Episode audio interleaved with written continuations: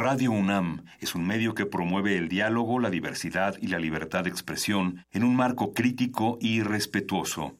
Los comentarios expresados a lo largo de su programación reflejan la opinión de quien los emite, mas no de la radiodifusora.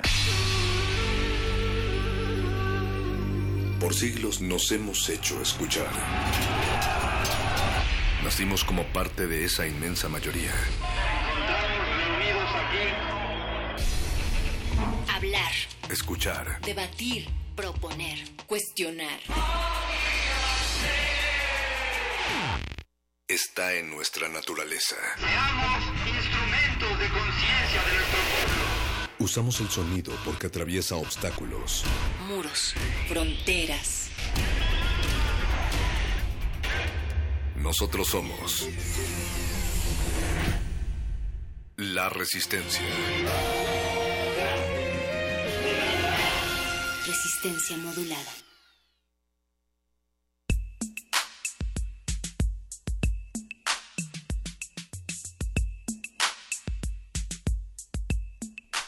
En tiempos recientes se ha proclamado con frecuencia el final del amor. Se piensa que hoy el amor perece por ilimitada libertad de elección, por las numerosas opciones y la coacción de lo óptimo y que en un mundo de posibilidades ilimitadas no es posible el amor. También se denuncia el enfriamiento de la pasión. Eva Ilú en su obra ¿Por qué duele el amor? atribuye este enfriamiento a la racionalización del amor y a la ampliación de la tecnología de la elección. La agonía del Eros, Byung-Chul Han.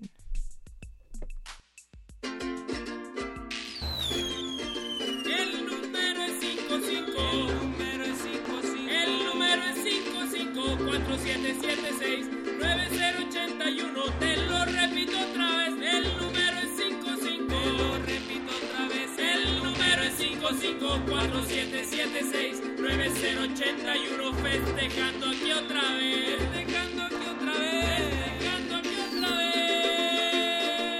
Resistencia modulada.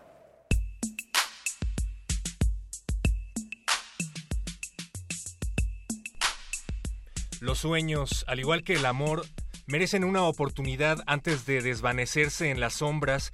La risa, al igual que la resistencia, siempre, siempre estará ahí independientemente de lo que ocurra y con ustedes para ahuyentar ese temor escondido al amor. Por favor, no se aparten de estas frecuencias, orejas atentas, enamoradas y capaces de abrir sus corazones porque son el motivo de ser del alma de esto que se llama resistencia modulada. Recuerden que cuando tenemos tiempo nunca nos detenemos a mirar o a disfrutar el momento, a sonreír y respirar. ¿Por qué no detenernos a escuchar un momento? Y qué bueno que escuchan, Natalia Luna, porque tenemos eh, datos para que se enamoren y empiecen con el pie derecho su semana.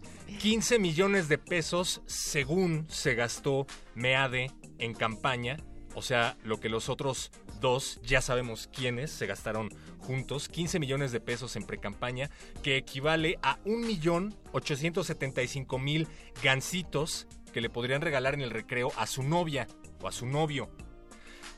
1.875.000 gancitos que equivalen a 7.500.000 desayunos del DIF, porque eh, pues a través del estómago también nace el amor, lo cual equivale a 810.000 810 mil litros de gasolina.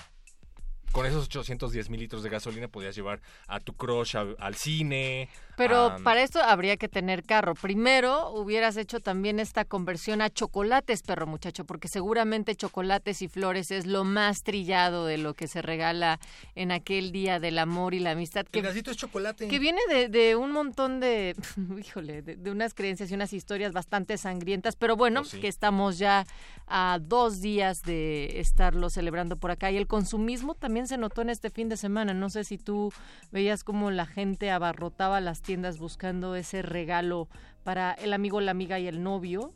Sí, Y bueno, pues ahí está. Sí, hay, hay muchísimas cosas que se pueden regalar, pero efectivamente seguimos cayendo en los mismos clichés de siempre. Hablando de lo que se puede o no comprar, los 15 millones de pesos que se gastó en la precampaña equivalen a 156 mil salarios mínimos. Y como en resistencia modulada cobramos salario mínimo, pues eso equivaldría a siete años más de resistencia. Ah, modulada. nosotros tenemos salario. Oye, lo que no cuesta Lo es, por amor. es que ustedes dediquen canciones. Los, este viernes se va a poner amoroso también en el Buscapiés, así es que vayan pensando en qué peticiones van a tener a partir de las 10 de la noche. Y lo que tenemos también para ustedes es una encuesta ahí en nuestras redes en arroba R modulada y en Twitter estamos preguntándoles si ustedes creen en la monogamia o son de amor versátil. Los votos que hemos recibido por acá, vamos a actualizar la, los porcentajes, perro muchacho. ¿A qué nos referimos exactamente con eso de amor versátil? Pues que creen en que se pueden tener más de una pareja o tal vez ni siquiera creen en tener una pareja de fijo, ¿no? Podría ser. Sí, sí, sí. bien. Y aquellos monógamos que cuando están en una relación, es que también ahí varía, porque cuando estás en una relación, digamos, pongo comillas radiofónicas formal, pues tal vez no quieres estar saliendo con alguien más, pero cuando no lo estás haciendo, ahí es donde te das chance de estar conociendo a varias personas. Sí, de acuerdo. Ahí- Yo recuerdo algunos de los textos que leíamos con mucho amor en la Facultad de Ciencias Políticas y Sociales. Tú todo lo lees con mucho amor y No con todo. una voz muy grave. No, no todo, a, a Habermas no tanto, pero sí a Luhmann. Luhmann hablaba de una reducción de la complejidad en los sistemas a partir de la monogamia.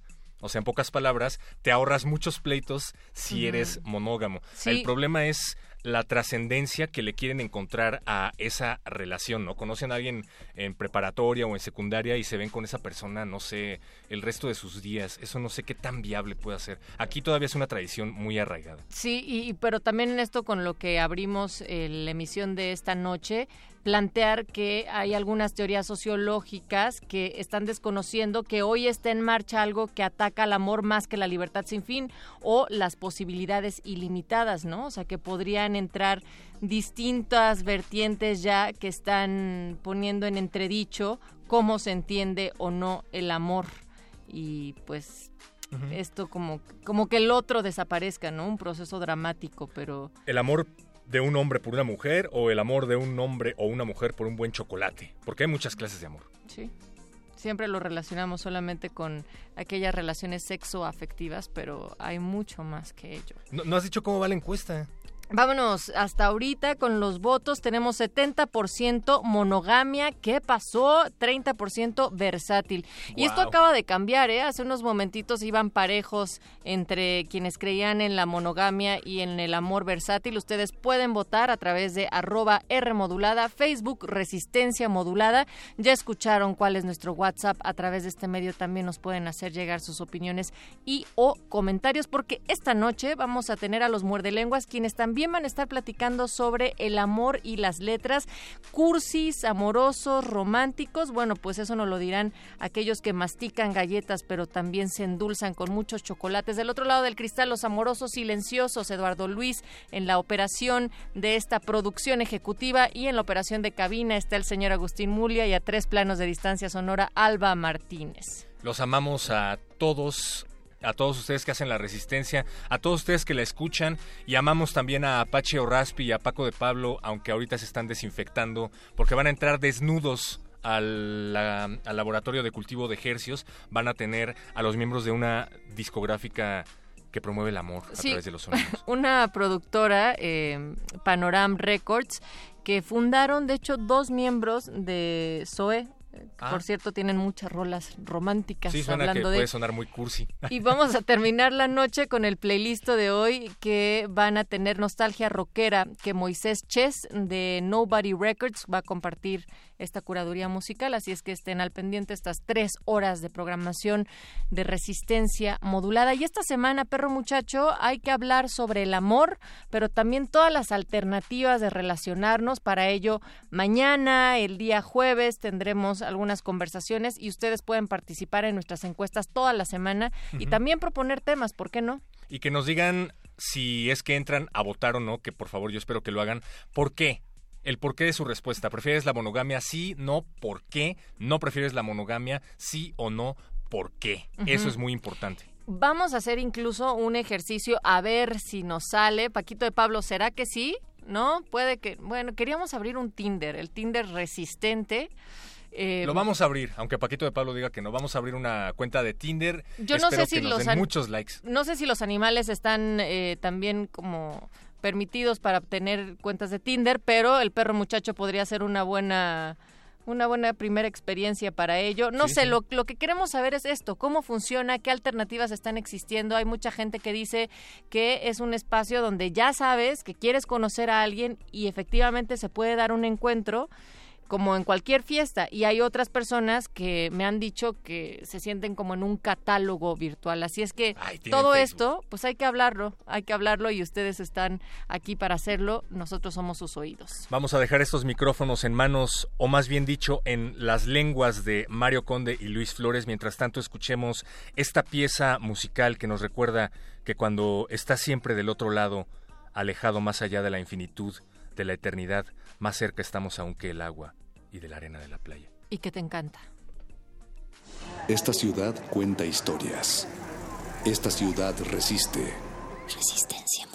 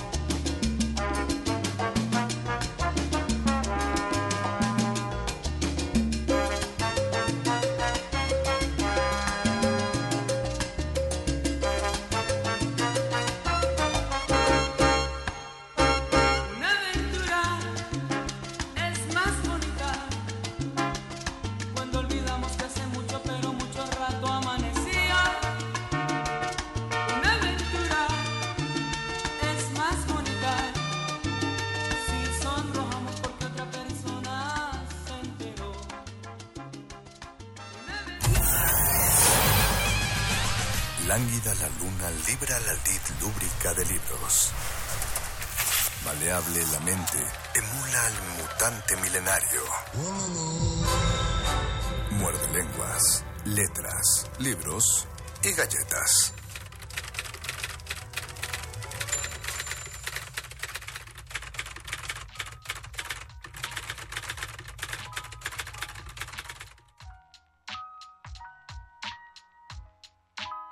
Saúl Lebron muerde lenguas. Guas, guas, guas, guas.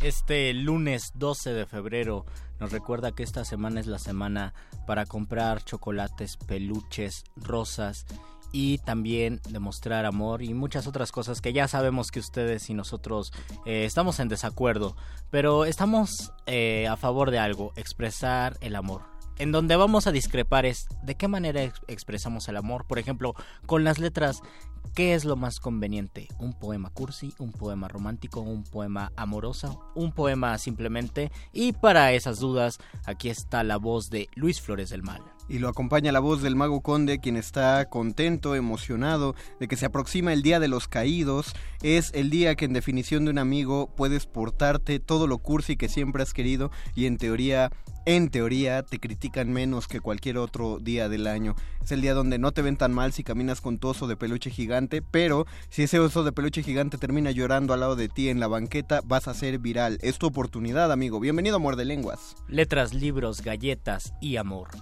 Y para este muerde lenguas, antes de antes de pasar a nuestro tema, vamos a pasar al Foner, pero todavía no todavía no estamos listos, así que Mientras les a- recordamos que sí, les sí. recordamos que estamos en redes sociales, en Facebook como Resistencia Modulada.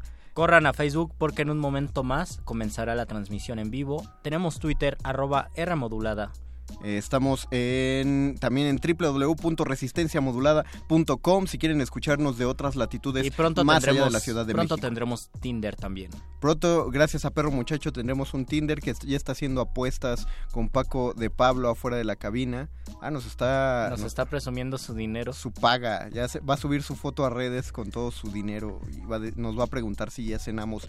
Ustedes eh, recuerden lo que estamos pidiendo esta vez es cuál cuál cuál sería el texto adecuado para el ¿Cuál 14 de sería el texto que ustedes dedicarían? Porque si ustedes podrían pedirle de puño y letra a un poeta que escribiera un poema para ustedes, ¿a qué poeta se lo pedirían y por qué? Y también pensemos cuáles son las diferencias entre ser amoroso, ser cursi, ser romántico y por qué casi siempre cuando uno piensa en poemas piensa en el amor y piensa en poemas de amor. O por lo menos cuando empezamos a escribir poemas, y no se hagan, ustedes también lo hicieron, empezaron a escribir porque estaban enamorados o porque estaban desilusionados. De alguna manera tienen todos que ver, aunque uno escribir, empezar escribiendo poemas tristes o depresivos, era una tristeza y una depresión dependiente de, de alguna falla amorosa. Todos los la- las partes de hasta atrás de nuestros cuadernos de secundaria están llenos de esos poemas del momento en que más cursis éramos. No creo que exista una persona, o al menos yo pienso que no, O al menos que no esperamos que no intentado exista. escribir un poema de amor en algún momento, independientemente de que su profesión sea lo más distante a la literatura, en algún momento tuvo que escribir un poema de amor. Estoy de acuerdo. Y recuerden, vamos a tener transmisión en vivo, Facebook Live, pero todavía no, porque primero queremos que escuchen este, esta entrevista. Esta vez nuestra limusina llega en formato telefónico. Nuestro invitado viene solo a través de ondas radiofónicas, del mismo modo que nosotros. Así que, como es lunes, lo prometido es deuda. Están escuchando su programa de radio que tiene también un... Un programa de mano.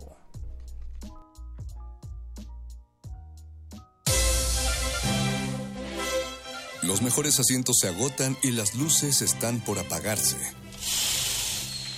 Esto no es un programa de radio, es un programa de mano.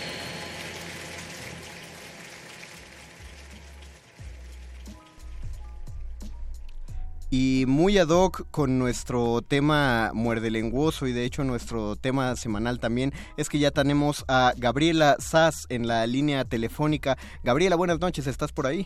Hola, hola, ¿cómo están? Bien, bien, ¿a ti Bien, cómo te bien, va? Gabriela. Pues muy bien, ¿eh? Todo muy bien. Perfecto, no- nos gusta tener noticias siempre de que vienen de parte de este petit comité teatral. Cuéntanos acerca del montaje que, que nos vas a hablar de la piel de Venus. Les voy a hablar de la piel de Venus. Pues bueno, les cuento. La piel de Venus está ahora en su segunda temporada. Es una obra de teatro en la que, bueno, yo estoy actuando junto con Gerardo Trejo Luna. Eh, la directora es Angélica Rogel y efectivamente, así como, como le estabas diciendo, los, digamos, la casa productora es Petit Comité. Y pues estamos felices. Acabamos de estrenar hace una semana en el Teatro Benito Juárez, que es uno de los teatros del sistema de teatros de la ciudad. Ajá. Y, y bueno, no, pues estamos casi de fiesta con nuestro reestreno. Entonces, eh, en este reestreno supongo que se repitió el éxito que han tenido en la primera temporada. Pues mira, afortunadamente sí, ¿no? A veces queda un poquito mal decirlo. No, no, no, para pero, nada. pero estamos súper contentos, la verdad en el estreno nos fue increíble, la siguiente función también, hemos recibido comentarios maravillosos de la obra, eh, así que pues, obviamente los queremos invitar a que vengan y, y como, como siempre les digo, a que se atrevan a vivir esta experiencia de, de la piel de Venus. ¿Por qué, por qué hay que atreverse a esa experiencia? A ver, pu- Pues, ¿qué hacen? ¿De qué va? ¿Qué, qué pasa ahí? Que nos espanta nada más pensar que nos tenemos que atrever. No, no, espantarse no, más bien hay que disfrutarlo. Pues bueno, el- la obra es, eh, digamos, la anécdota inicial es un director que está buscando a la actriz de su, para su próxima obra. Ujú. ¿no? Eh, ha tenido un día terrible, con un casting terrible, y eh, de repente ya cuando se va a ir aparece una chava, que es Wanda, que es la- la- el personaje que hago yo, Ajá. eh, así como eh, un poco un desastre, empapada, ha llegado cinco horas tarde a su audición y eh, por supuesto él no está dispuesto a hacerle el casting, pero ella comienza a utilizar como una serie de estrategias para que él acceda a, a, pues, hacer el casting. Ah, ok. Eh, y de repente eh, empiezan, ella lo logra y se, se empiezan a meter los dos en la obra, ¿no? Empiezan a hacer esta obra dentro de, de otra obra. Dentro de la obra, como- ajá. Exacto, es como una realidad alterna, ¿no? Como que sucede varios pisos de realidad. Eh, y ahí es donde nos empezamos a preguntar realmente quién es Wanda, ¿verdad? Ok. Eh, de repente no sabemos si sí es una, una actriz que vino a hacer un casting o, o tal vez es una chava que está, no sé, tal vez está enamorada de él y lo está persiguiendo, tal vez es una loca peligrosa, tal vez es una diosa que vino a castigarlo por sus actitudes de machito maleducado. Ok. Así que, así que es todo un viaje, es una obra sobre, sobre cómo nos relacionamos con el otro, sobre la forma en la que manipulamos el poder. Eh, y bueno, y todo esto está atravesado por el tema del sadomasoquismo, que es justamente el tema de esta obra que este director quiere estrenar. Y bueno, ya, ya vimos que pecas de, de humildad excesiva, pero no te de- decía un entrevistado por aquí que no hay peor, eh, que la peor publicidad es la que uno no se hace. Entonces, cuéntanos cómo, cómo fue esta primera temporada para La piel de Venus, que suponemos que debe ser buena para que ya llegaran una segunda temporada, pero ¿cuál era la reacción del público para, para llegar a ello? Bueno, la primera temporada la hicimos en el Teatro de la Capilla, que es un teatro precioso Ah, sí. en- también en, en el sur de la ciudad. Eh, creo que había todo tipo de reacciones. Eh, creo que la gente sale sale muy enamorada de la obra, sale muy impresionada con los personajes, porque tanto Gerardo como yo tenemos unos personajes que pasan por muchos rangos en, como en su estatus, ¿no? Eh, pasan del estatus más bajo al estatus más alto, entonces es un rango súper amplio. Eh, y creo que creo que salen un poco impactados, ¿no? Eh, por esta cosa de las relaciones de poder y de cómo, cómo, cómo manipulamos al otro, cómo a veces nos encanta dominar al otro o cómo a veces nos hacemos los dominados para dominar al otro aún más. ¿Qué- Entonces yo digo que se atrevan porque creo que creo que van a recordar sus perversiones más profundas, Que lo final- cual está increíble. Que finalmente una relación amorosa incluye eso, ¿no? Un, un juego de poder y una relación de a ver quién alcanza pudiendo más en, en determinada cosa. Sí, Eh, en- en- yo creo que en el amor, en el trabajo, en, en todos lados, ¿no? En, todo- en todos lados tenemos un montón de, de trajes, ¿no? Para relacionarnos con el otro y para imponer o nuestro poder o nuestro estatus o tal vez, tal vez a veces nos hacemos un poquito los dominados para conseguir ciertas cosas que queremos y, y pues enfrentarse a esa realidad de las relaciones humanas pues está muy padre, ¿no? Nos, es- nos pone un poco un espejo de, de realmente cómo nos relacionamos con el otro. Y, y bueno, evidentemente está aquí el, el tema como de la misoginia, eh, Claro. eh, pues en, en el ámbito laboral y, y, y- y en esta en esta cotidianidad que nos que nos inunda, ¿sabes? En, el día a día, no solamente con o sea, es, es un machismo que no, es- no es solo el hombre golpeador, o, ¿sí? no, no, O el no. violador, sino Y- en, en el comentario diario. Y, ¿no? además, eh, perdón, perdón que te interrumpa y que, y que me meta tan, tan violentamente en esto, pero es algo que, que, que se debe saber también porque últimamente también en el ámbito teatra- teatral se está denunciando eso, justamente, Eso ¿no? sí. El, Eso el- sí. el exceso de poder y el, y el uso que no nada más afecta el modo en que tanto lo hacen ver en Hollywood, también está afectando al, al teatro, pues al teatro independiente. Sí, nos, nos, yo creo que nos afecta a todos. Creo que tenemos como el monstruo al lado y, y está bien voltearlo a ver y saber que está ahí, porque porque sabiendo que está ahí es que podemos combatirlo un poco. Porque nos pasa a todos, no es solo una cuestión de los hombres. A veces, a veces o sea, hasta yo misma me encuentro diciendo pequeños comentarios machistas que construyen nuestra vida en la cotidianidad. Y que, y bueno, pues hay que, primero que todo, hay que darse cuenta que lo estamos haciendo. Y así, bueno, lo podremos combatir. Y, y bueno, la obra atraviesa todos estos temas, o sea, con el tema del sadomasoquismo, además, o sea, hay botas de, de piel con tacón alto, Ah, hay ok. látigos, hay corsés, hay ligeros. Ah, ya, ya entendimos entonces de, de qué va lo de atreverse a ir, Exacto. ir, ir y ver sin sonrojarse. Exacto, exacto. Y, y eso, y explorar, y explorar cuáles son esas perversiones que todos tenemos, porque todos los tenemos. De repente, creo que a todos en algunos momentos nos gusta ser un poquito dominados y en otros nos gusta dominar. Eh, y bueno, y además todos estos temas tratados a través de la comedia. Eh, realmente el dramaturgo de la obra es un genio, David Eaves, es un dramaturgo eh, estadounidense y es un gran texto, porque de repente te hace reír a carcajadas y, y lo sientes, ¿no? Como actor, que, que el público de repente suelta unas carcajadas y se está divirtiendo muchísimo y, y, y sucede algo y, y es como un silencio donde desde arriba desde el escenario dices, ah, les cayó el 20, ¿no? Es- que- Entonces está muy divertido. Que es lo padre de la, de la comedia, que te retroalimenta de energía todo el tiempo durante la función. Y bueno, pues ya lo dijiste, desde cosas muy personales como es revisar o, o enfrentarse cada quien a su perversión, hasta cosas bastante sociales, que es enfrentarse uno mismo a los errores que uno comete en este juego de poder llamado la relación amorosa, ¿no? La, la piel de Venus ya, ya nos lo bu- bueno, ya nos lo comentaron. Vamos a dar este las, las coordenadas, dónde, cuándo. Empezaron, nos dijiste, el pasado 6 de febrero y van a durar hasta el 14 de marzo. Así es, hasta el 14 de marzo estamos los martes y los miércoles. Martes, A las 8 de la noche. ok. Bien, En el Teatro Benito Juárez. que está ubicado en Villalongín 15, en la colonia Exacto. Cuauhtémoc. Es como enfrente del Monumento a la Madre. Ah, Para cierto. los que ubiquen, ahí está el Teatro Benito Juárez. Es un teatro de verdad precioso, es, es feliz, el escenario es hermoso. Bueno, es, es de verdad es una maravilla. Es un teatro divino.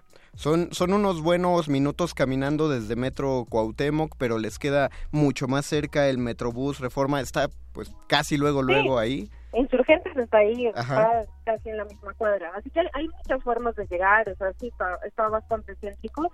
Eh, bueno, hay que, hay que acordarse un poquito del tráfico, pero, Cierto. pero bueno, de verdad está muy padre pasar un rato en el teatro que pasar un rato en el tráfico, así que pues también puede ser una excusa, ¿verdad? así que hay muchas razones para ir al teatro. Pues ya lo tienen, ya lo escucharon, les repetimos la información. Nos preguntaron otra vez el nombre del dramaturgo, es David Ives. Se pronuncia, sí es David Ives, ¿no? Porque es esta- norteamericano. se de, de corta E S. Y Ives, exactamente. Ahí por si quieren buscar más de él en las librerías. Es Sí, La piel de. Venus. De hecho, esta obra eh, es una obra que se ha hecho varias veces en, en Nueva York, varias veces en Londres, Ah. y Polanski tomó esta obra de teatro, porque originalmente es un texto de teatro, la tomó y la hizo película. Fue Ah, una película que de hecho estuvo eh, participando en Cannes y, y es- digamos que es un texto muy famoso. Ah, pues Y lo pusimos en escena y pues esperamos que, que les guste. Lo que, lo que diríamos en términos de Ciudad de México, este texto va calado, va garantizado para Va usted, garantizado. querido espectador. La piel de Venus empezó el 6 de febrero, van a estar hasta el 14 de marzo, todos los martes y miércoles a las 8 de la noche, en el Teatro Benito Juárez, ubicado en Villalongín 15, en la colonia Cuauhtémoc, cerca de Metrobús Reforma. Y les tenemos buenas noticias porque Petit Comité nunca nos decepciona y siempre se pone guapo y agradable No, cuando... Siempre hay regalos. Sí, hay regalos. siempre hay regalos y esta vez, eh, esta vez pues son regalos al por mayor porque hay cinco pases dobles para martes, para mañana, para el martes 13 de febrero y cinco pases dobles para el miércoles 14 de febrero. Martes 13 de febrero, miércoles 14 de febrero, cinco pases dobles para cada día. Dinos, Luisito, ¿cuál es la línea que deben marcar ahorita que Oye, qué terminemos gran el regalo folio? del amor, ¿no? Sí, es un eh, te invito al teatro a- Aproveche, a, ver eh. la piel de a ver nuestras perversiones a, la piel a de ver Venus. nuestros errores. Es, Está un- es perfecto. un gran regalo del amor, es un gran regalo de la previa para el 13, un gran regalo para el 14. Yo se los aseguro que van a salir del teatro y no se van a arrepentir. Muy bien. Así, así me gusta y de esta de esta sexy voz voy a decir que se deben comunicar al 55 23 54 12. Otra, otra vez sexy voz, por favor. 55 23 54 12 La piel de Venus, martes 13 de febrero, miércoles 14 de febrero, cinco pases dobles para cada función. Mientras tanto, agradecemos a Gabriela Sass que haya tomado nuestra llamada y pues te deseamos toda la mierda, en este caso mierda pervertida del mundo para sus funciones. Muchísimas gracias y pues nos vemos en el teatro, ¿eh? Nos vemos por allá, Gabriela. Muchas gracias. Ten buena noche y buena función. Gracias, buenas noches, adiós. Nosotros vamos a hacer una pausita musical en lo que ustedes ya están llamando, ya están escuchando la agradable voz de nuestro productor Eduardo Luis al teléfono tomando sus llamadas. Ya vamos a empezar la transmisión. Vamos a escuchar una rola mientras que nos conectamos a Facebook, al Facebook. Recuerden que es muerde lenguas, letras, libros, galletas y cursilerías.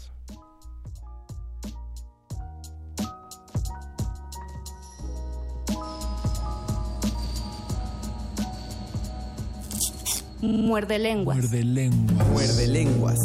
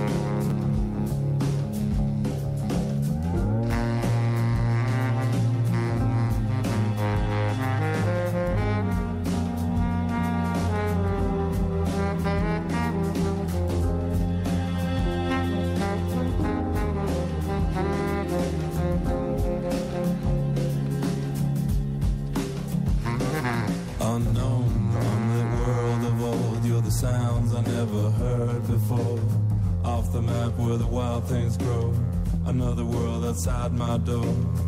Here I stand, I'm all alone. Drive me down the pitch black road.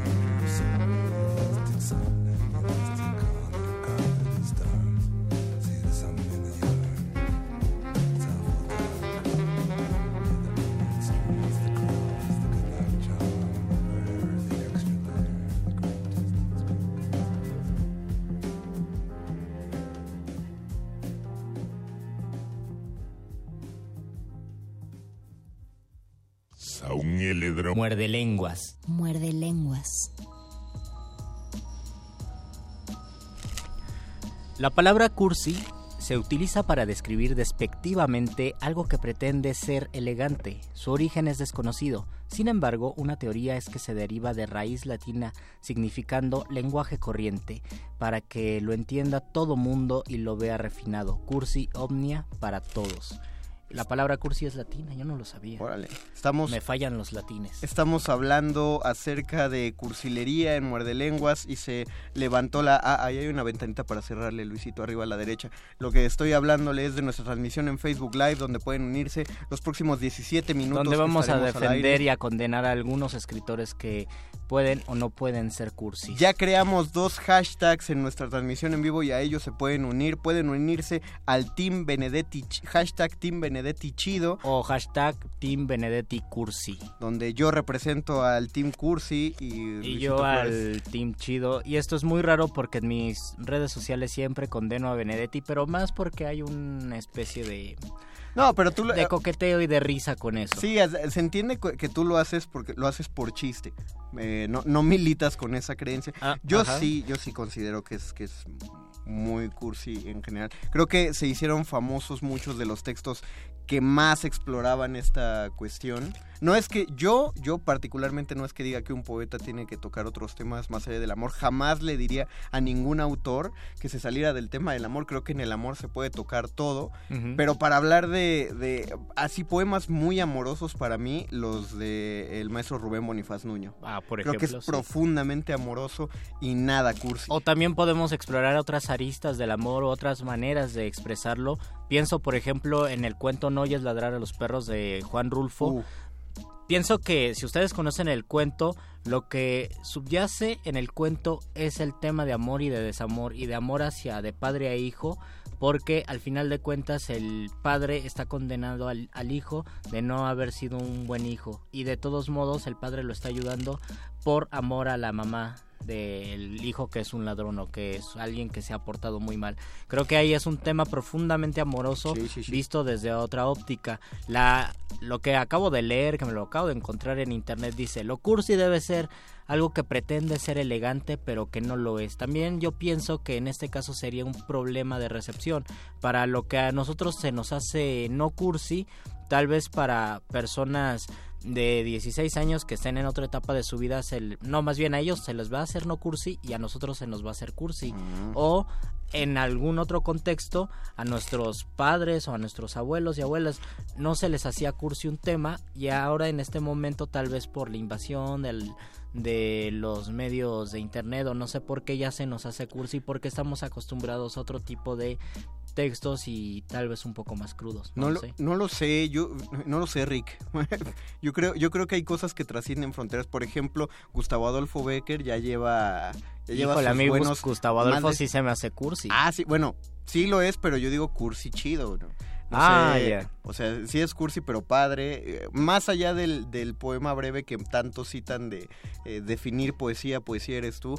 eh, pienso en Rubén Darío, en, en Azul. También tiene, tiene sus buenos ímpetus. Y yo pienso en uno que es más cursi todavía, es en mm, Manuel Acuña, el, Nocturno a Rosario, Ah, que es el gran poema que manifiesta lo cursi. Yo no me imagino a Manuel Acuña pensando, ay, voy a hacer un poema bien, bien cursi y luego me voy a matar. No pienso que así lo haya No, no, no, lo pero haya, ser- lo haya visto Manuel Acuña, escribió ese poema y por ese poema lo conocemos. Tenía 24 años también. Cuando murió Manuel Acuña tenía 24 años. Ese poema es de sus últimos poemas. No sabemos, o la mayoría de nosotros no conocemos la obra de Manuel Acuña, que sí existe y de hecho se puede conseguir en línea. Yo hace poco la busqué, es un PDF y están todos los poemas de Manuel Acuña. Tiene poemas bastante buenos como el de Ante un cadáver y otros poemas como El Nocturno a Rosario, que es el más conocido y quizás uno de los más conocidos en México de poesía mexicana, que pues puede ser francamente cursi, aunque haya quienes lo defiendan. Pues hay que pensar, Manuel Acuña era de los más románticos entre el romanticismo. En ese caso yo sí pienso que, claro que va a ser cursi porque, porque era rom- sí, sí romántico, ¿no? Sí, es del romanticismo. Pero recuerden, no, no digamos, no, es que no quería quería ver si existía la otra acepción de romántico que no fuera cursi, justamente como en solo música romántica. Tenemos comentarios. Tenemos varios Facebook comentarios, Live. nos dice Vámonos sobre ellos. Estela Vera, saludos muchachos, Hola, arriba, perdón, perdón, voy a subirle. Luis Alvarado dice, los muertos hablan de amor, que no sabemos de quién es, no conocemos el texto. Gustavo Álvarez, en esos momentos cursi siempre me han funcionado bien Neruda, Sabines y Benedetti, aderezados con Bumburi. Oh, qué, qué ataque de azúcar. Neruda tiene poemas muy cursis y de hecho a- muchos le achacan eso a Neruda y le achacan parece? otras cosas, sí. Ah, Y puedo, puedo encontrar poemas, por ejemplo hay un poema, poemas cursis de Neruda, hay un poema que se llama El amor del soldado, que viene en los versos del capitán, y es el poema tal vez de lo políticamente correcto donde mezcla el amor con las causas sociales. Y la idea de este poema fue, lo voy a publicar anónimo porque se va a enojar mi esposa, era su esposa de entonces Delia, y él estaba enamorado de su última mujer que fue Matilde, Matilde Urrutia. Entonces, para que no se diera cuenta Delia, le escribió esos poemas, los publicó y puso los versos del capitán y mandó una carta donde decía que eh, se inventó un personaje, es un heterónimo, donde decía que el capitán se había enamorado de, esta, de una mujer, él combatió en la guerra civil española y después se perdió, pero vivieron un amor intenso y escribió esos poemas en servilletas o en muchos lugares. En realidad él se regresó con, con Delia, dejó a Matilde ya cuando llegó con Delia se separó de Delia y ya se quedó con Matilde para toda la vida. En todo este contexto escribió un poema que se llama El amor del soldado, que a mí me gustaba mucho cuando tenía 17 años, pero que ahora lo escucho y me parece incómodo porque termina diciendo Bésame de nuevo, querida, limpia ese fusil, camarada. No sé, a mí se me hace cursi y se me hace de mal gusto. Ah, porque somos soldados y estamos combatiendo por la causa, bésame y luego limpia mi fusil. No me gusta. A mí sí. Oh, Estoy entrando en y eso que contexto. y eso que Neruda sí me gusta. Estoy entrando en contexto otra vez. Nos comenta Eduardo Nájera. Dice, yo le pediría a Molière y a Sor Juana Inés de la Cruz que me escribieran un poema. Molière hacía poemas hermosos. Era pésimo midiendo, pésimo en ritmo, pero sus mensajes eran muy, muy buenos. Y dice, como extra, el que nunca usaría sería el poema Nocturno a Rosario. Oh. Pues claro, nadie quiere decirle a la pretendiente que quiere poner a su madre En medio. en medio como un dios. ¿Qué más nos Dice comenta? Renato Rodríguez, hay un Martín Santomé en mí, tengo 55 años, todos Oh. tenemos un Martín Santomé entonces cuando tengamos 55 años. Esperamos. Saludos, Renato. Los, hay un libro que de Benedetti que se llama Poemas de otros. Vienen los poemas que Martín Santomé le escribía según al- a, la personaje que era, no me acuerdo cómo se llama. Ya lo leí hace mucho. Y Laura, creo. no Laura Avellaneda. no y. Laura Avellaneda le escribe poemas a Martín Santomé. No me parecen cursis esos poemas y me parecen muy buenos.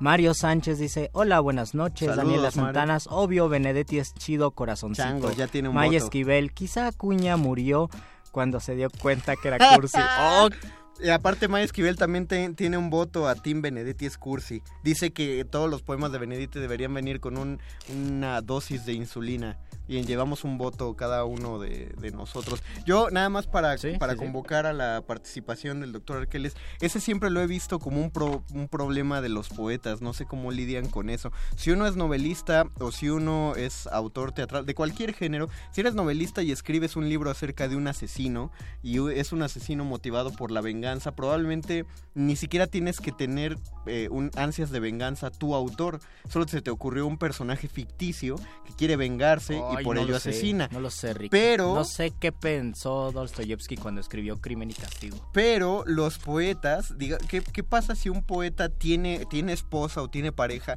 y se le ocurre un poema de amor, pero no va destinado a, a su pareja o su Ah, esposa? no, pues yo Siento creo que, no lo escribe. ¿no? Exactamente, hay, ahí hay un conflicto porque si lo llegan a escribir, eh, ¿qué pasa? Hay por ahí, hay que justificar que no fue a nadie, que fue a alguien, que Oye, fue... ¿por qué estás enamorado de un joven de 20 años? Y Ajá. Thomas Mann, en lugar de escribir Muerte en Venecia, hubiera escrito poemas de amor a un muchacho, a un mancebo, tal vez habría tenido problemas. No lo sé, es que es justamente eso. El- el- la poesía como es más subjetiva, eh, llama más a que es lo que está pensando el, el poeta, lo que está sintiendo. Mientras que el resto de los autores que buscan más la objetividad, pues eh, se pueden salir, pueden, pueden justificar enteramente su ficción. Ahí vemos a todos los dramaturgos que tratan de escribir acerca de su miseria, pero siempre escriben desde mezcalerías de la Roma y están Sí. muy felices. Entonces, Desde su comodidad, desde desde, su sus privilegios, como se dice ahora. su privilegio millennial de dramaturgo. Ya con esto vamos al último segmento de este programa, Al segmento apoteósico y nada cursi de la noche. la hora de la iluminación El del momento doctor del doctor Arqueles.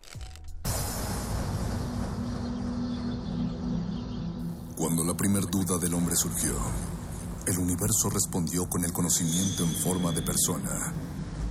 Una persona con suéter.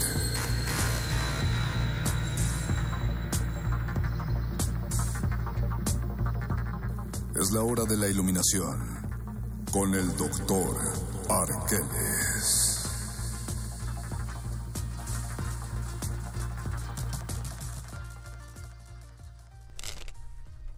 Querido doctor Arqueles, sea usted bienvenido esta noche. Le informamos, aunque seguramente usted ya lo sabe, pero le informamos a usted y al resto de la audiencia que hablamos sobre cursilerías particularmente. Buenas noches, Doc. Buenas noches, buenas, buenas, buenas noches, Mario Conde. Doctor Arqueles, ¿usted qué tiene que decir sobre lo cursi? ¿Defenderlo, condenarlo?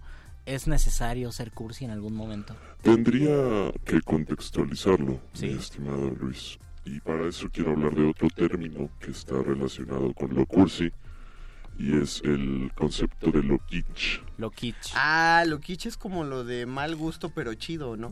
Sí, eh, tiene Es mal gusto descubierto Ve- por los hipsters. Mira, Iván, Iván me da la razón, sí, sí. Tiene diversas acepciones. eh, por ejemplo, también refiere a la palabra adocenado, que significa Oh, no vulgar, mediocre o que no destaca y tiene escaso mérito.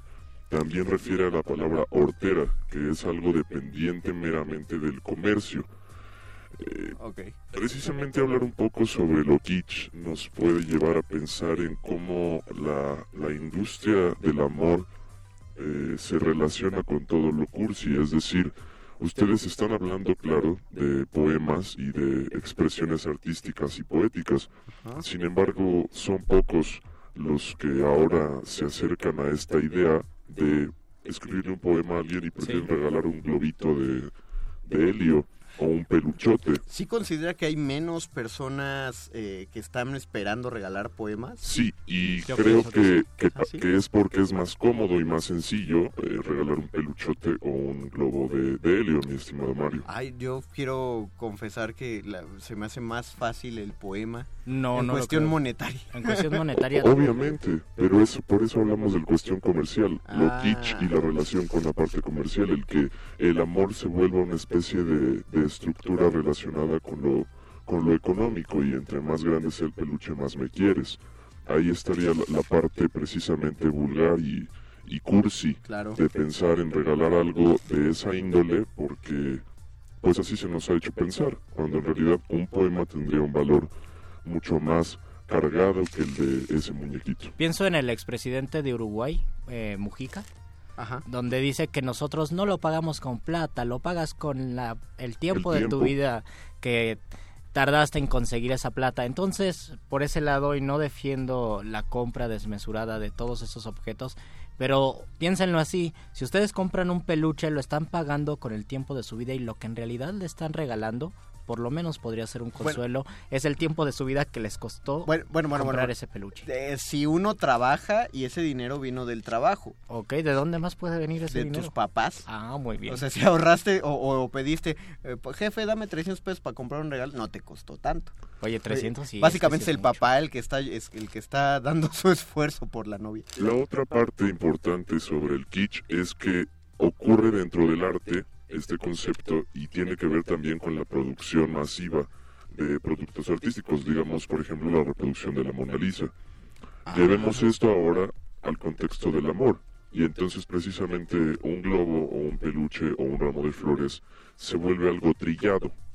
Y por eso es kitsch, porque no tiene ese valor eh, que podría adquirir un poema recién hecho para, para esa persona que está en tu corazón. Eh, la marca viene precisamente de regalar algo que se vuelve producto en serie. y entonces esa cosa que representa el amor que le tienes a una persona fue usada por muchas otras personas para representar un amor que finalmente es distinto por naturaleza, porque nadie siente como los demás. y estamos llevando nuestro sentimiento a la generalidad de, de un cierto molde. O sea, que puede ser ese regalo. Pero está, eh, pero entonces está mal dar flores. ¿Qué tal si nosotros conocemos que la persona, y digo persona porque hay, hay hombres que les encantan que les regalen flores.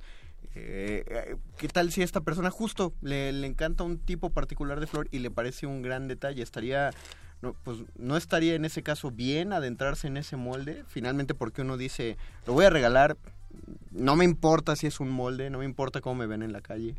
Sí estaría bien, pero le faltaría una carga tal vez simbólica o de sentimiento Creo que, mucho más fuerte. creo que ese es el problema, independientemente de si se compra o no se compra, si se da o no se da, eh, fal- faltaría profundizarlo y porque es un, es un contexto donde todo es compra y venta, ese mismo contexto hace que todo se vuelva superficial y por lo tanto nosotros ya no podemos eh, tener el, la idea de que estamos regalando algo, que estamos regalando una parte de nosotros, porque se vuelve superficial y se vuelve nada más una fecha. Creo que se podría trascender esa fecha. A ver, deberíamos decir entonces qué es lo más cursi que hemos regalado. ¿Qué es lo Para más- ver si nos hemos salido de este molde. ¿Qué es lo más cursi? Tenemos que decirlo el miércoles, tal vez tengo que Ah, yo pensarlo. decía ahorita para darles Así, ideas. La en- en gente, la gente va a regalar el miércoles. Yo no sé si regalar poemas es cursi, pero el, el hecho de regalar poemas, porque aquí también tiene un sentido de recepción. Tal vez para otra, para una Bueno, persona sea cursi. O, sea, o- o como decías tú, Mario, con las flores, tal vez sea el poema favorito de la persona. ¿Las flores? O, Ah. signifique, o signifique algo para la persona ese poema que le regalas. Bueno, hagamos esta convocatoria entonces. Para el miércoles platicamos y que la audiencia también platique lo más cursi que ha dado. Y a ver si se, cuántos se ponen cursis para el miércoles. Que nos manden fotos del miércoles que los que tenían que... Digo, si les gusta. Ya sé que hay gente por ahí que dice... Nah, nah, es un día horrendo para gastar dinero. Si no les gusta, pues no participen así. Igual podemos despotricar aquí en el programa. Digo. Podemos en otro momento hacer un muerde lenguas en contra de todo eso. Un Muerde lenguas Amargator. Sí. Ahora, si les gusta regalar flores, muerde escuchas, yo los invito y les sugiero que mejor regalen una planta viva en una maceta. O, o una flor Eso, eso es distinto a las flores que finalmente de manera simbólica se mueren como el amor. Y un poco Oh, esa no planta viva, entre tú, mientras más la cultives, más se conservará La- como tu amor. La única otra persona que me había dicho eso acerca de las flores que mueren como el amor fue también un filósofo, doctor Arqueles, que es, es una clase de la cara, es una clase de la facultad. que se ¿Quién las le hizo da. tanto daño a Sócrates y a Es una- Platón es- para es no una- querer regalar flores? Es una pregunta de examen de filosofía. Es Bueno, para, para titularse. terminamos este muerde lenguas por el día de hoy ya. Cinco segundos y, y acabamos. Agradecemos muchísimo a Lalo Luis que estuvo en la producción de este muerde lengua. Gracias, don Agustín Mulia, en la operación técnica de esta nave. Gracias al perro muchacho que también está ahí preparando la nota nostra. Gracias, Alba Martínez, que estuvo en la continuidad, como siempre. A Iván que está en las redes sociales. Gracias a. Luis Flores del Mal. Gracias, eh, Mario Conde. Gracias al doctor Arqueles. Nosotros esperamos verlos el miércoles. Cuéntenos cómo les fue el Día de los Caídos el 14 de febrero. Nosotros igual les expresamos todo nuestro amor a ustedes. Se despiden de estos micrófonos. Luis Flores del Mal. El Mago Conde. Y el doctor Arqueles. Regalen flores, vivas, Regalen no Flores muertas. del Mal. Los locutores del muerde lenguas se quieren deslocutor y muerde lenguarizar. El que los deslocutor y muerde lenguarice, buen deslocutor y muerde lenguarizador será.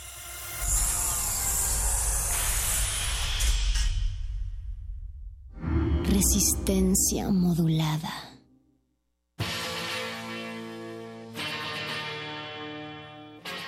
Después de 50 años, cuando despertamos, el rock seguía ahí. Como los dinosaurios que nunca existieron, dejó huellas de su paso por el mundo. El rock fue la música de la juventud de los años 60 y 70.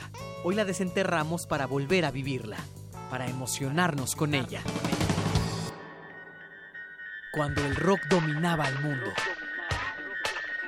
Todos los viernes a las 18.45 horas, por el 96.1 de FM. Radio UNAM, Experiencia Sonora. Hablemos claro. Todas y todos tenemos que actuar juntos y decidir lo mejor para México. A nosotros nos toca votar libremente. Es por eso que tenemos que estar bien informados y los medios de comunicación deben colaborar para que así sea. Los partidos deben respetar las reglas y quienes resulten electos deben responder a la confianza de las y los mexicanos. Para tener el país que queremos, todos debemos hacer lo que nos toca. INE. Para tener el México que queremos hay que decidir. Para poder decidir tenemos que participar. Y para participar hay que recoger nuestra credencial para votar. Recuerda que el 16 de abril es la fecha límite para recoger tu credencial en el módulo del INE donde hiciste el trámite. Porque mi país me importa, yo ya estoy listo para votar en las próximas elecciones. Instituto Nacional Electoral, INE. Hace dos años gobernábamos cinco estados. Hoy, con el apoyo de los ciudadanos y construyendo alianzas, gobernamos 12 y cada día somos más. Buenos gobiernos donde la economía sí crece y en donde sí se castiga a los corruptos. Aunque nos quieran dividir incluso desde adentro, hoy el PAN está más fuerte que nunca. Estamos cambiando la historia. PAN, el cambio inteligente. Fue el primer instrumento musical de la historia y es el primero que usamos en la vida. ¿Sabes usarlo correctamente? Te invitamos a cursar el taller La voz hablada y cantada del actor, nivel 1. Aprende de manera teórica y práctica conceptos básicos en el uso de la voz en un taller dirigido a actores, locutores y cantantes que deseen perfeccionar su técnica. Todos los martes y jueves del 13 de marzo al 12 de abril, de las 18 a las 21 horas, en el aula 2 de Radio UNAM, Adolfo Prieto 133, Colonia del Valle. Informes e inscripciones al 5623-3272. Imparte Sergio Rud. Tuya es la voz. Radio UNAM. Experiencia sonora.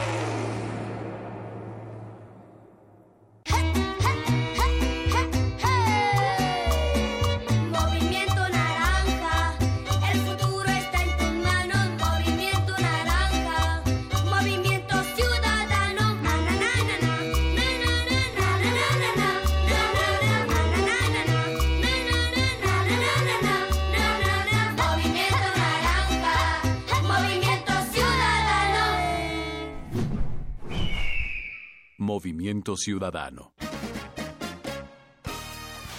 Ya estamos de regreso y como lo prometimos, es hora de que la gente participe y elija qué canción va a sonar. A ver, ¿quién está en la línea número uno? Nadie. ¿Línea número dos? ¿Alguien por ahí? A ver, línea número tres. No llamo nadie. Ah, pues que suene lo que sea, ya que... Para que no suene lo que sea, el instrumento es la participación. Este 2018, las elecciones las hacemos todas y todos. Instituto Electoral Ciudad de México. El proceso electoral de 2018 ya empezó y será el más grande en la historia de México hasta hoy. Formar parte de estas elecciones no solo con mi voto, sino también como observador electoral me llena de orgullo. Podré fortalecer la democracia verificando directamente todas las actividades de principio a fin. Tú también, como cualquier otro ciudadano, puedes ser observador electoral. Participa para tener unas elecciones limpias, justas y transparentes. Conoce más en INE.mx. Porque mi país me importa, participo y fortalezco nuestra democracia. Instituto Nacional Electoral. INE. Resistencia modulada. Interrumpimos lo que sea que esté haciendo para traerle este corte informativo. La, la nota nostra. El último lugar para informarte.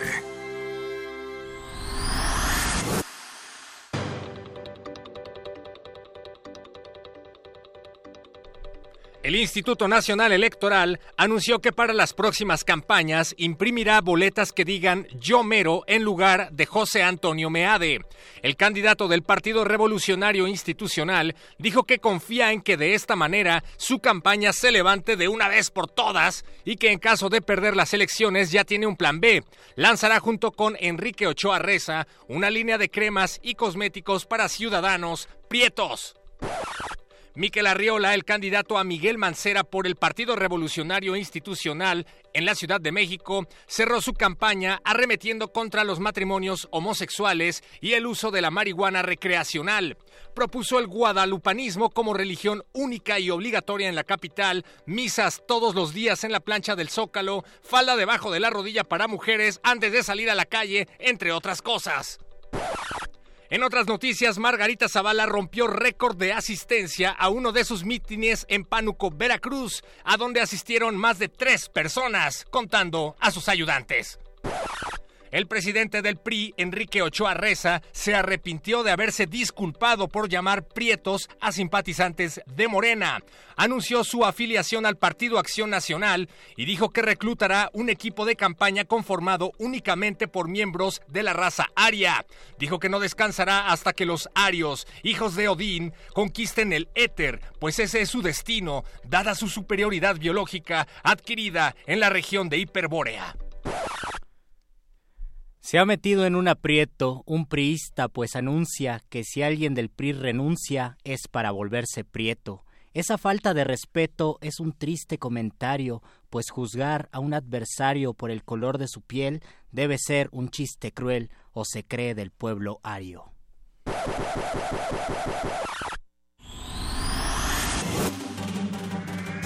Estas fueron las últimas noticias que debiste recibir. Puedes continuar con tus actividades cotidianas. La no- nota, nota nostra. La nota nostra.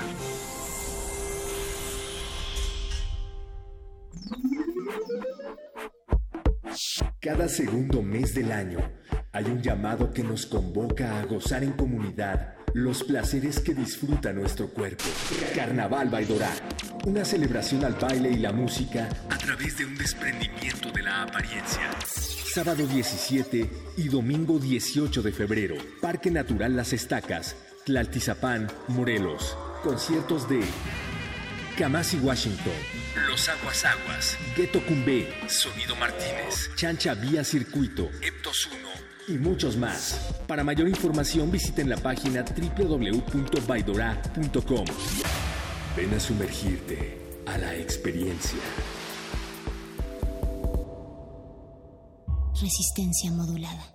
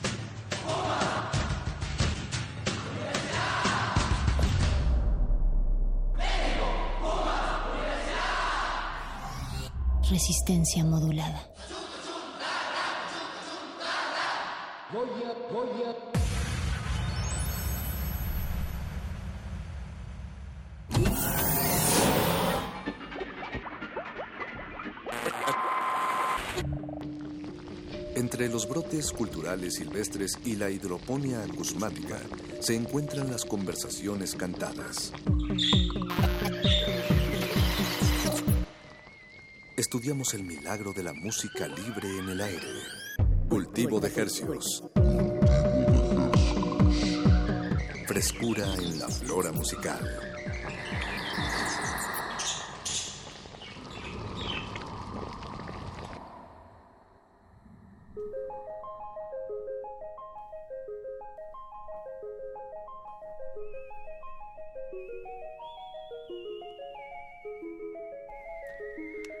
Organismos audiosensibles inmersos en una noche del segundo mes del 2018. Bienvenidos a otra contagiosa emisión de Cultivo de Hercios. El laboratorio musical de resistencia modulada donde germinamos y propagamos las más frescas sonoridades que hacemos llegar hasta sus oídos.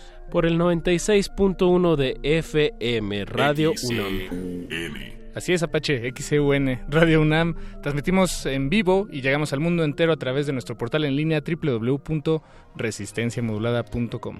Un verdadero placer estar detrás de estos, de estos micrófonos, su servidor Apache o Raspi. Paco de Pablo en este otro micrófono. Y siendo hoy febrero 12 a las 21 horas con 11 minutos, damos inicio a este experimento radiofónico que hemos titulado Cultivo de Ejercios. Paco de Pablo, ¿qué va a acontecer este, esta noche de lunes tranquila? Apache, qué tranquila noche. Pre, la razón. Preprimaveral. Ya empiezo a sentir un poco que ahí viene el calorcito. Pues ahí viene el 14 de febrero, de febrero en, en un par de días. el miércoles. Así es. Pero el miércoles nosotros no estamos al aire. No. No, no, no. Hasta el jueves nos escucharemos. Ya les daremos nuestra reseña amorosa de, de lo que nos pasó. Eh, Pero hoy se pues, manifiesta el amor en el aire a través de estas frecuencias. Y les haremos vibrar el huesito más pequeño del cuerpo, el del oído medio, con melodías nuevas, frescas, estrenos recién salidos. Esta noche eh, nuestro sujeto de estudio es una persona que si bien no es el compositor de todos estos temas que vamos a poner, aunque estaría muy chido, sería eh, implicaría que que Mapri eres un genio musical, Mopri. Yo te dije Mapri, Mopri. Primo Mopri, ¿cómo estás? Bienvenido. Muy bien, gracias por la invitación. Gracias a ti, Fabricio Oneto. Eh, pues va- vamos a platicar sobre un compilado que hemos estado sonando eh, en distintos momentos de la programación de resistencia modul- modulada.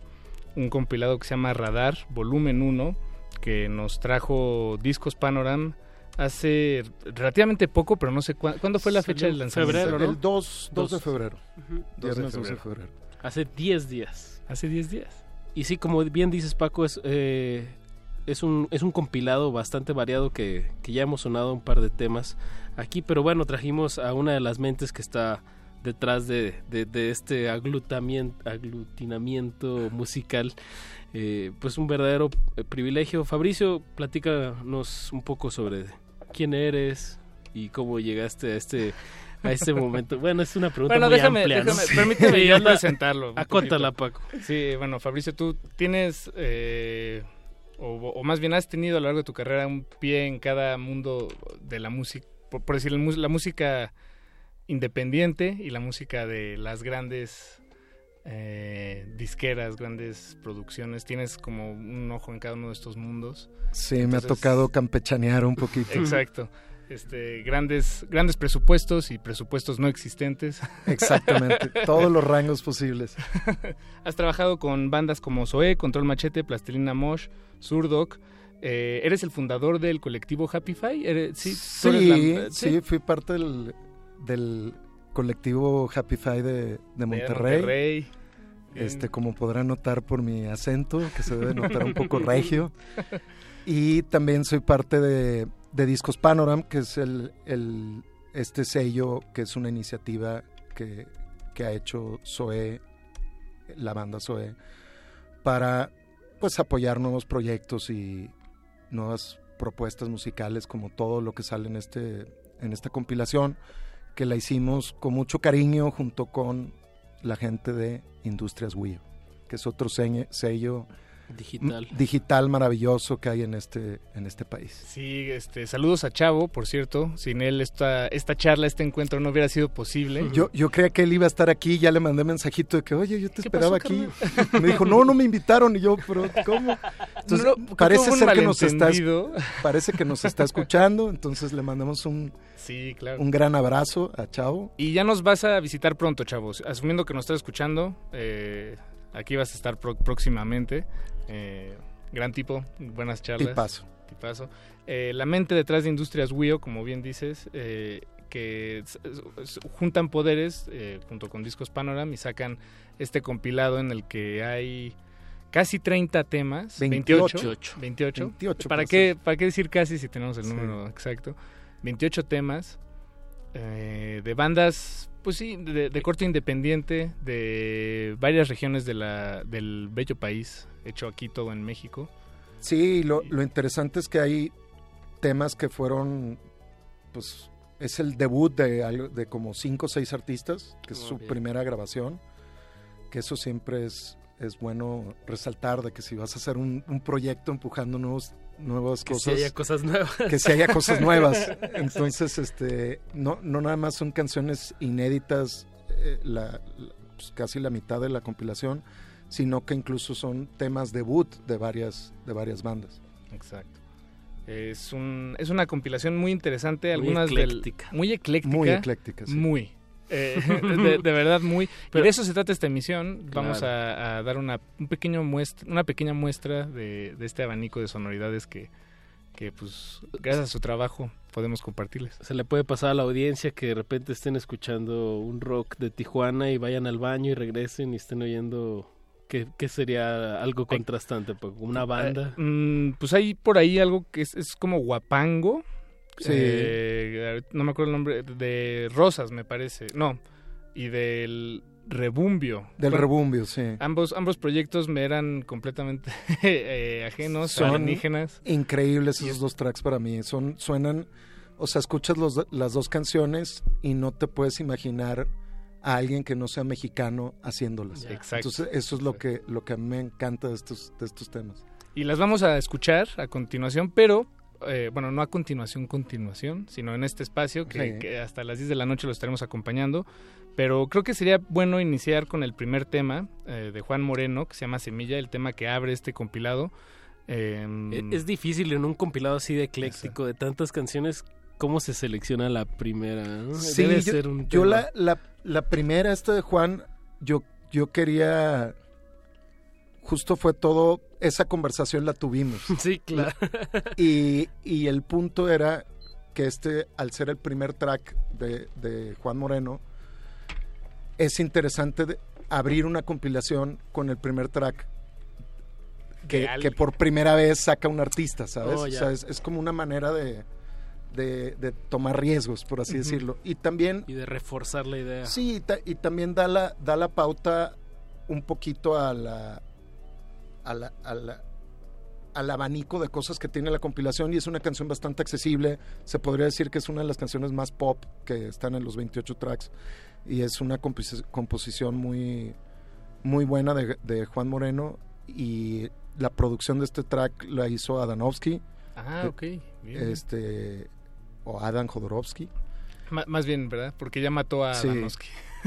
este que es un gran gran productor y tiene el, el apoyo del cocheo vocal de, de Natalia Lafourcade o sea hubo ahí un, un apoyo de, de- de producción vocal de parte de ella y hay unos arreglos de cuerdas muy buenos este es, es- es un track bastante bastante interesante Bien, bien, pues escuchemos esta, este tema, este estreno que eh, corre a cargo de Juan Moreno y seguiremos degustando esta deliciosa compilación de discos Panoram a lo largo de esta misión de cultivo de ejercicios. Pues escuchemos el tema, se llama Semilla y recuerde, están escuchando Cultivo de dos.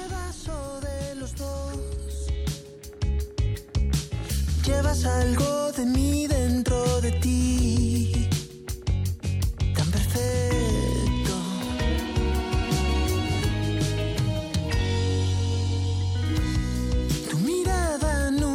pequeña ilusión.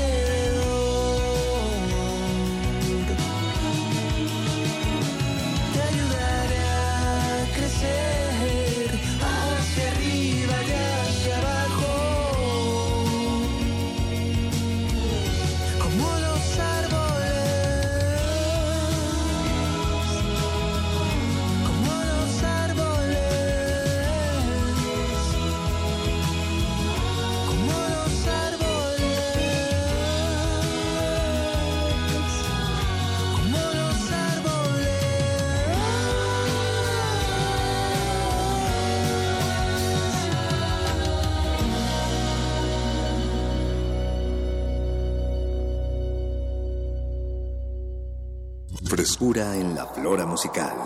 Cultivo de Jercias.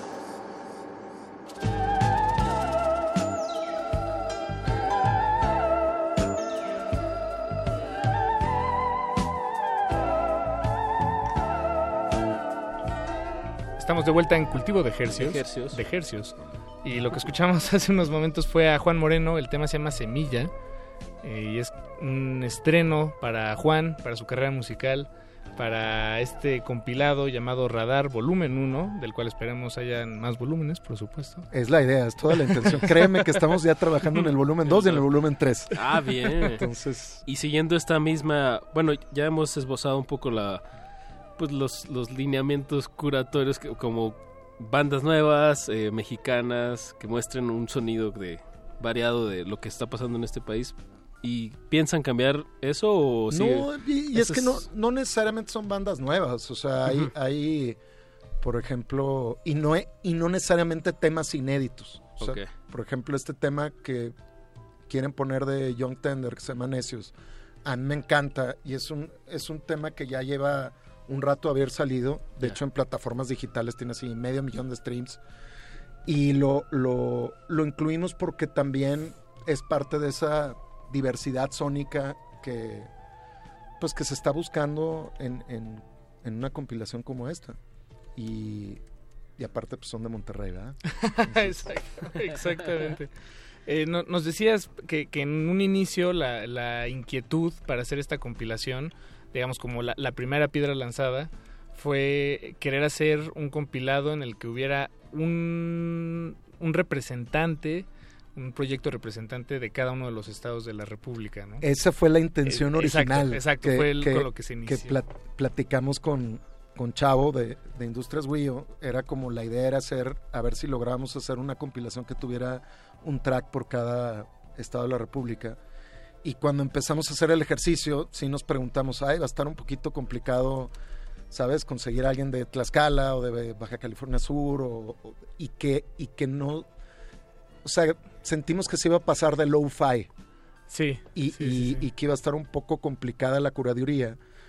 Y rebotando esto con, pues con el, el resto de la gente del sello, este Sergio Acosta de- decía muy bien de que, oye, no nos compliquemos la vida y seamos prácticos, consigamos buenas canciones, tratando de como Mantener. tener en mente esa Apertura sí de ser inclusivos de tratar de conseguir proyectos que sean de, de- de provincia y de otros de otros estados como entre desiertos por ejemplo que son de Tijuana este Víctor Rosas, que es de Sinaloa. exactamente entonces o incluso gente como Salvador y el Unicornio que para mí es del, del estado número 33 ¿verdad? Exacto, del- de allá de Los Ángeles. Sí, y, y, y de eso, ese fue como la intención inicial, de ver si podíamos lograr dar una como pequeño este muestra de cosas que se están haciendo hoy en México nuevas que tienen tienen su, su valor y su calidad y que pues, nos gusta a nosotros por lo tanto estaría padre compartir Bien, Es- es- exacto. es- ese es el espíritu Pues eh, siguiendo ese mismo espíritu, sigamos la, eh, este espacio de compar- compartición, iba a decir, pero per- perdón, compartimiento. Una, una apertura musical y con gustosos pues compartimos música nueva. Que bueno, escuchamos esto que decía desde Monterrey, Young Tenders, eh, con el tema Necios, que nos comentabas fuera del aire que son son hijos de, de una legendaria banda o no No, no, no, esa eso es otra esa banda. otra Otra banda, banda que que ahorita. Sí, sí, sí, ahorita es ahorita damos esos Vamos para allá, datos. vamos Ok, para ok, allá. ok, ok, ok. me confundí dije por lo de Monterrey pero bueno escuchamos Young Tenders Necios y seguimos aquí en Radio UNAM Cultivo de hercios.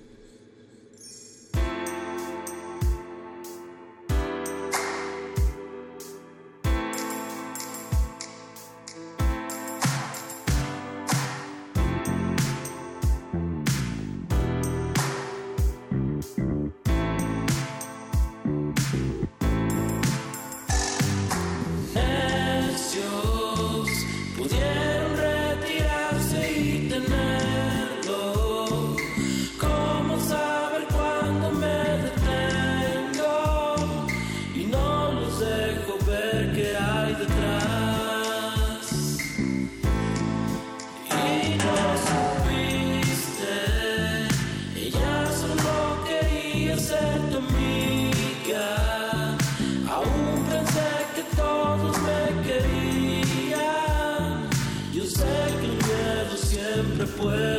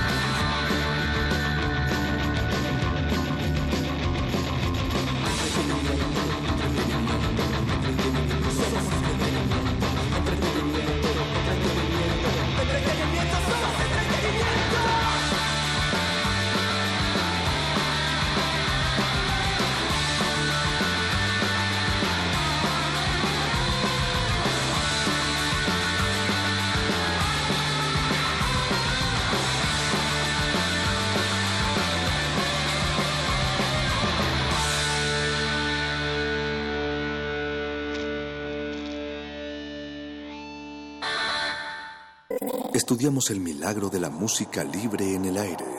Cultivo de Jercias.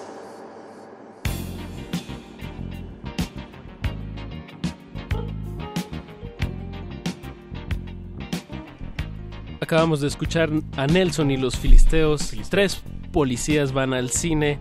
Eh, un- música fresca que nos tomamos la libertad de ligar con Young Tenders con la canción Necio, Necios. Necios. Y bueno, el- hay que hacer un. Pues remarcar de esta última canción que escuchamos tan rápida y, y furiosa de Nelson y los Filisteos. eh, los invitamos a que vean el video.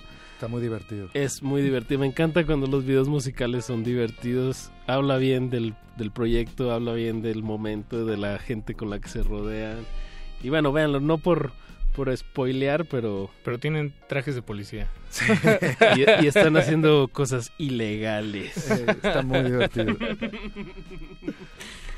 Y bueno, eh, estábamos, estamos platicando con Fabricio Neto, eh, alias Mopri.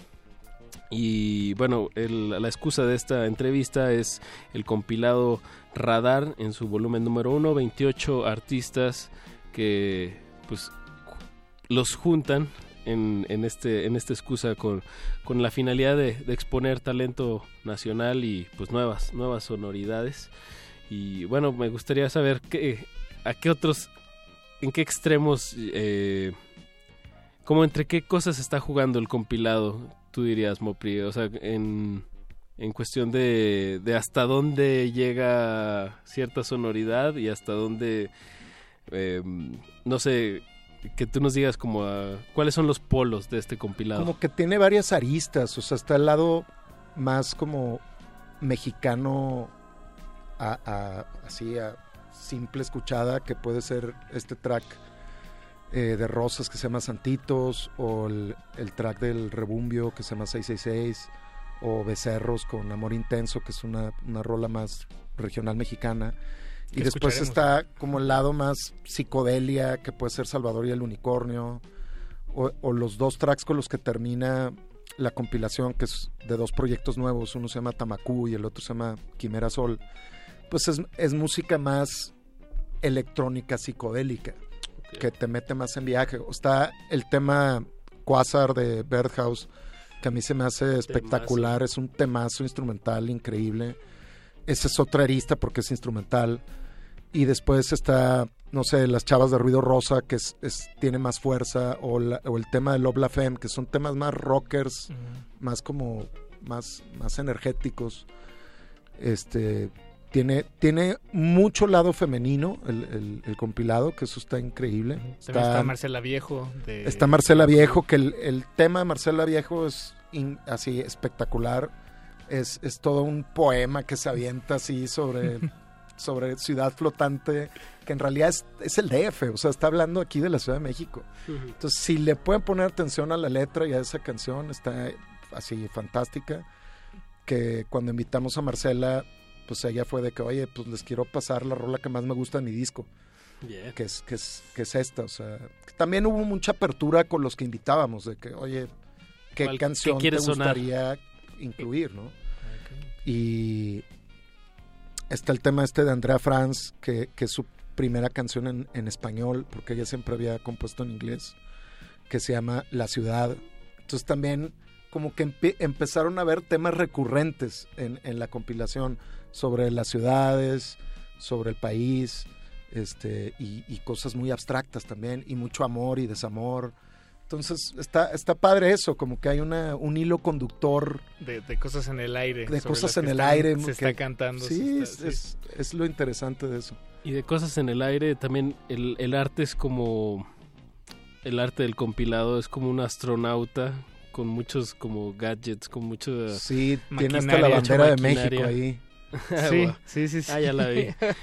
Pues bueno, si ustedes quieren ver el arte y escuchar en, esta emisión, pues estaremos sonando los, los, los temas que podamos, pero lo pueden checar en discospanoram.com. Sí, y ahí, ahí en discospanoram.com lo padre es que está el arte y hay una pequeña ficha de cada artista que participa en la página. Entonces pueden seleccionar a cada uno de los 28 artistas y ahí están las redes sociales de cada uno, está pues, diferentes tracks, foto, este, hay un poco de información sobre cada quien. Entonces lo, lo, lo bonito del micrositio que, que armamos es ese, que te puedes meter un poquito, adentrar un poquito al, al mundo de cada artista y descubrir más a fondo de qué se trata la propuesta de cada quien. Exacto, es un, es un compilado no necesariamente para que nos gusten todos los temas, sino para... Son múltiples ventanas a, a mundos Exactamente. O sea, la, la, es la, la intención no es que le guste a todo el mundo, sería imposible, sino es, es como mostrar diferentes maneras de, de atacar el, el hacer música hoy en día en este país. O sea, eh, de, de eso se trata. Es, es lo que se está haciendo y cómo se está haciendo de manera pues independiente en, en- en México y hay así como hay producciones muy sencillas que, que- como la de Santitos de, de Rosas hay cosas ya muy elaboradas como puede ser el track de Marcela Viejo o el track de Quimera Sol o el de Birdhouse o sea es- hay, hay una amplia gama de sonoridades Bien. Pues, ¿qué, qué escuchamos, Apache? Nos A- vamos con A mí me, dio o- como curiosidad escuchar este este lado más regional. Ah, pues No vayamos. si les Amor parezca. intenso de Becerros. ¿Y qué o- otra está en esta línea? ¿La del Rumbio? Rebu- El rebumbio, con Rebumbio. 666 es, es en ese rumbo y, y también pues el tema de, de Santitos de Rosas, o sea, de Pues esos tú, tres. tú eres el invitado, Fabricio. ¿Qué, ¿Cuál de esas No, tres lo que ustedes, escogerías? pa- pa- lo que quieran, yo feliz. O sea, para mí cualquiera de los 28 canciones soy feliz que pongan. Todas son, todas son muy buenas, pues. Tú Empecemos decide, con Paco. Santitos. Empezamos con Santitos. Bien. Y- De Víctor Rosas. De Víctor Rosas. Y nos vamos para abajo. Y a ver qué, qué toca. Regresando les decimos qué tocó. Bien, bien. Pues música de Rosas desde Culiacán hasta sus oídos. Cultivo de hercios.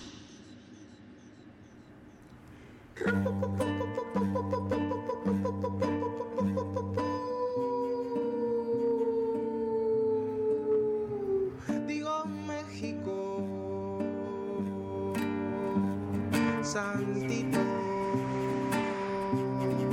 de cantina. Digo todo presidente fue albañil. La Malinche fue Marina. Macorina, Macorina, Macorina. vendieron otra histeria al nacer. Uh, y a ver, a ver, a volar, volar, volar, volar, volar, vol un árbol, y un viaje a la semilla. y otro al infinito.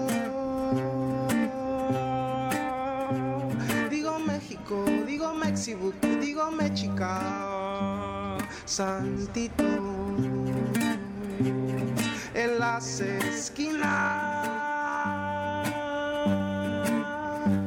Y si digo textualmente, cocaína, marihuana, narcotráfico, tráfico, tráfico, nubes el tráfico, no ves el tráfico. Y a ver, a ver, a ver, a volar, volar, volar, volar, volar, volar, volar. Y un viaje a las entrañas. uh, y otro al infinito. Y eso es México, santitos cantina. Cultivo de hercios.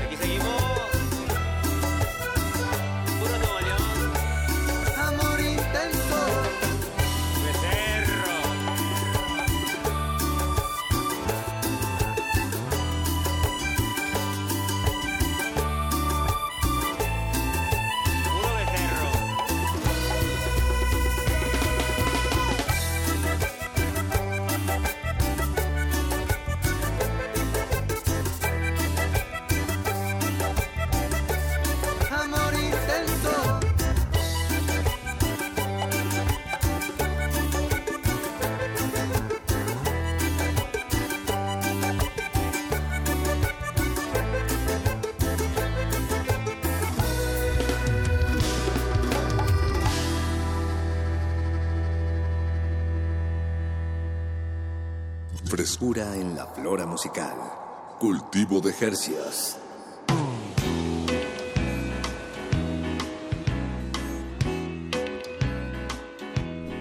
Escuchamos Amor Intenso un tema compuesto por Los Becerros y un tema que aparece en este compilado Radar Volumen 1 de Discos Panoram. Eh, Fabricio, ¿es- ¿de dónde son Los Becerros? Son de Monterrey, Nuevo León. Anda, Este, suena. Y así suenan. Tienen una, una historia particular. Becerros, me- de hecho, me encantó escuchar eh, en la radio esto. Estuvo el, bastante. O sea, el compositor y el líder de la banda, Richie Caballero, que es el, el hermano me- menor de los hermanos Caballero. Dos de ellos tocaron mucho tiempo los Cumbia Kings. Son hijos Sí suena lo que son de hijos de, los plebeyos, los, de- los del famoso hit de los 80s, 90s, se llama el Pipiripau. Entonces es gente que desde que nació se iba con sus papás de gira por todo México y Estados Unidos en, en autobuses de, de gira de banda norteña y pues se Wow. turearon todo México este Antes de acabar la preparatoria. no, desde niños, desde niños. Entonces, es gente que ha estado ligada a la música todo el tiempo. Su familia tienen tiendas de instrumentos musicales en Monterrey que te venden acordeones y, ¿sabes? Eh, bajo sexto, cosas así más regionales. Entonces tienen una, una- un acervo cultural del norte bien marcado. Y el, el Richie, que es el compositor, él tocó muchos años como percusionista con Susi 4.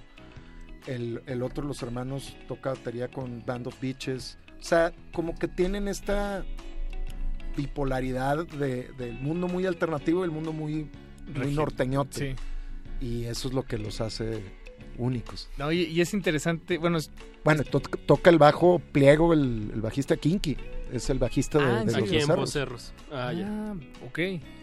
Va, va. Entonces son, son músicos, combo, como bien dices, que, que tienen pies ahí, en varios, en Va- en varios, géneros. Eh, Y es una sorpresa muy agradable escuchar el, el compilado y de repente encontrarse esa canción y eso, sí. ver cómo convive con las otras, eh, con los otros temas, que es en realidad lo que pasa en un poco en la vida real, ¿no? Todos los músicos están conviviendo y yendo a, los, a las presentaciones de los otros, Sí, este, es- nutriéndose de otras. creo géneros. que creo que ese fenómeno ha sucedido un poquito, lo ha ayudado mucho los festivales de, de música, el que diferentes tribus puedan convivir en un solo espacio y puedan intercambiar y ser más tolerantes. Yo, yo ya pues ya estoy veterano. Cuando era joven, hace mucho tiempo, era medio inconcebible. O sea, se lo platicas a un chavo ahora y no, no lo puede creer. De creer inconcebible que alguien metalero fuera un evento como de, de punks o de gente que le gustaba el reggae o gente que le gustara O otro género, ¿sabes? sí, sí. O el- el- hoy en día es como, pues, no, no pasa nada, o sea, hay diversidad y hay tolerancia de géneros y, y eso es lo padre de este compilado también, que es tolerancia de géneros. Eso, sí, y, nos hemos dado una buena pasada, ya pasamos por un poco de garage, un poco de, de pop refinado, nos fuimos ahorita a lo, a lo regional, Regional. eh, también al folk de recámara, con Sí, sí, con el tema de rosas. Eh, ¿Qué dicen si escuchamos algo más de lo hacia lo electrónico? Si bien recuerdo lo de Sol o Osel o Usel, no sé cómo se diga. Solo Cell Ajá. es, es un proyecto de Gustavo Mauricio Hernández Dávila, mejor conocido como Ah, en- para los cuates es, es Katsup. Él fue uno de los integrantes de Surdoc, este, de Quiero Club, este, de los R's, de bueno, todo lo, la movida de Happy Five es, es- él es gran parte del motor detrás, detrás de eso. Ya ha tocado y ha participado en una cantidad de, de bandas y proyectos independientes así Toda su carrera. en toda su carrera y hizo este proyecto nuevo que, que justo debutó en el compilado el 2 de febrero y la semana pasada sacó un track extra que si lo quieren checar está buenísimo que se llama The Hills y es en inglés pero está bien bueno. O sea es de, la- de las cosas más interesantes y llamativas del, del compilado en como propuesta diferente. Bien, y es el único track en inglés del, del compilado Se llama Sleepwalking, Sol Us- Us- Usel, Osel. Tiene doble Ya, O. como que Sol o, S. Cel Ah, bueno, sí. ¿Apache o Raspe? Sí. Sol o Cel. O-O-S-E-L. Sol O-O-S-E-L. O solo o Cel. Pues Solo escuchemos este tema de Sleepwalking y regresamos para despedir a nuestro invitado Fabricio Neto, con, pero siempre con más música de este compilado Radar Volumen 1. Recuerden, están escuchando. Cultivo de Hercios.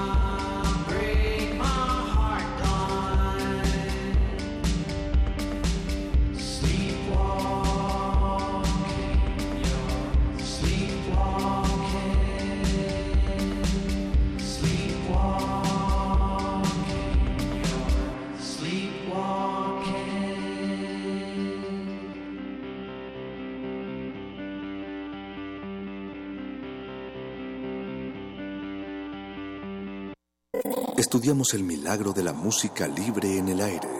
Cultivo de Jercias.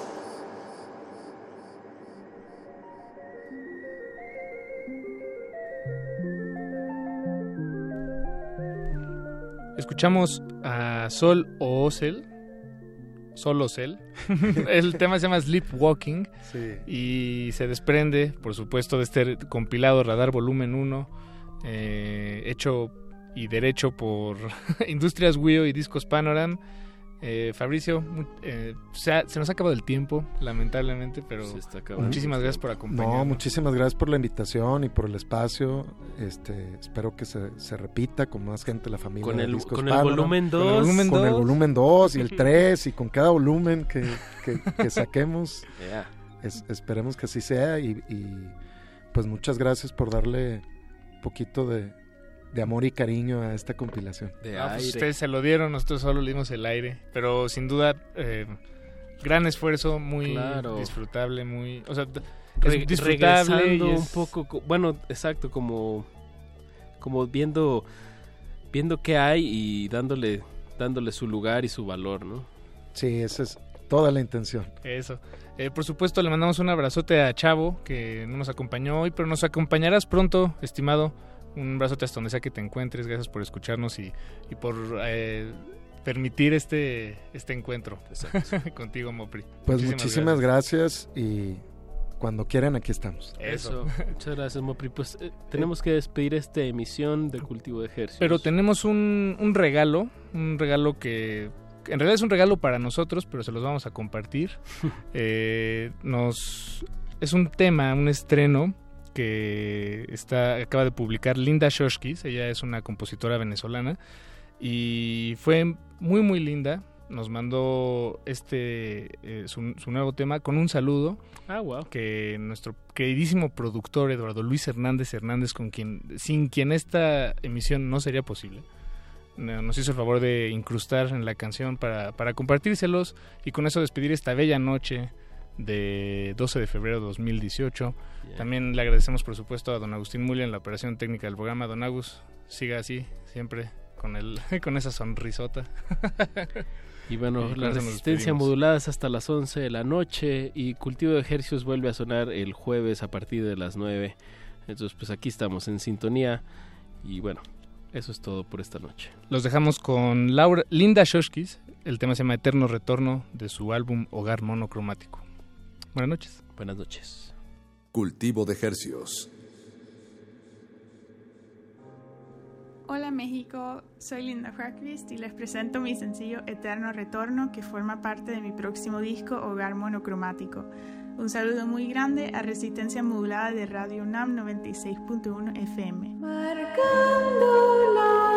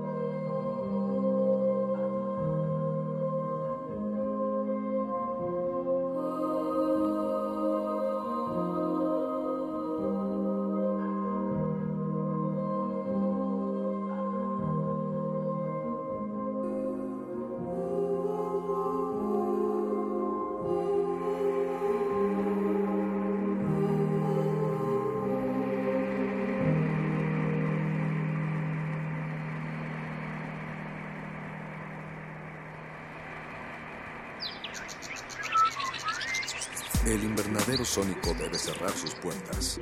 Un procedimiento de rutina. Respira. Vuelve. Cultivo de hercios.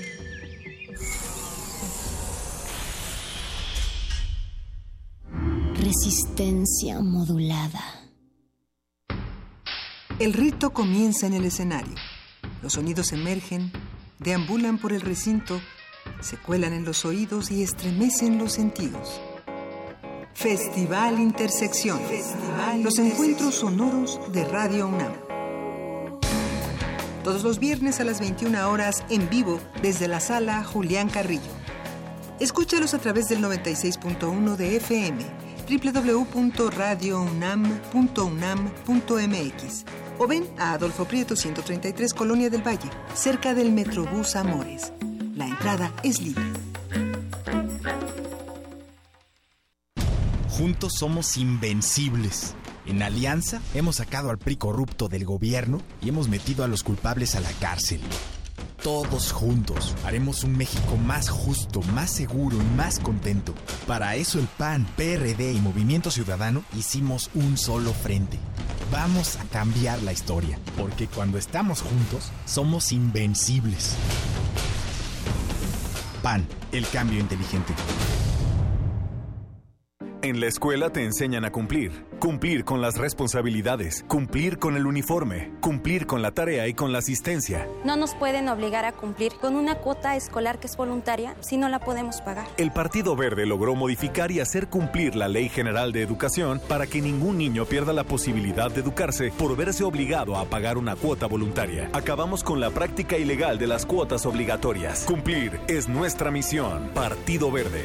Propaganda institucional del Partido Verde. En 2018 decidiremos lo que es mejor para México. Ahora tendremos más opciones que antes. Además de partidos políticos, habrá candidaturas independientes. La ciudadanía puede ahora respaldar esta nueva opción. Si decides dar tu apoyo, escanearán tu credencial para votar y solicitarán tu firma en la app oficial del INE. Esto no compromete tu voto, solo ayuda a las y los aspirantes a ser una opción más en las próximas elecciones. Recuerda, el INE protege tus datos personales. El primero de julio tú decidirás por quién votar. Instituto Nacional Electoral, INE.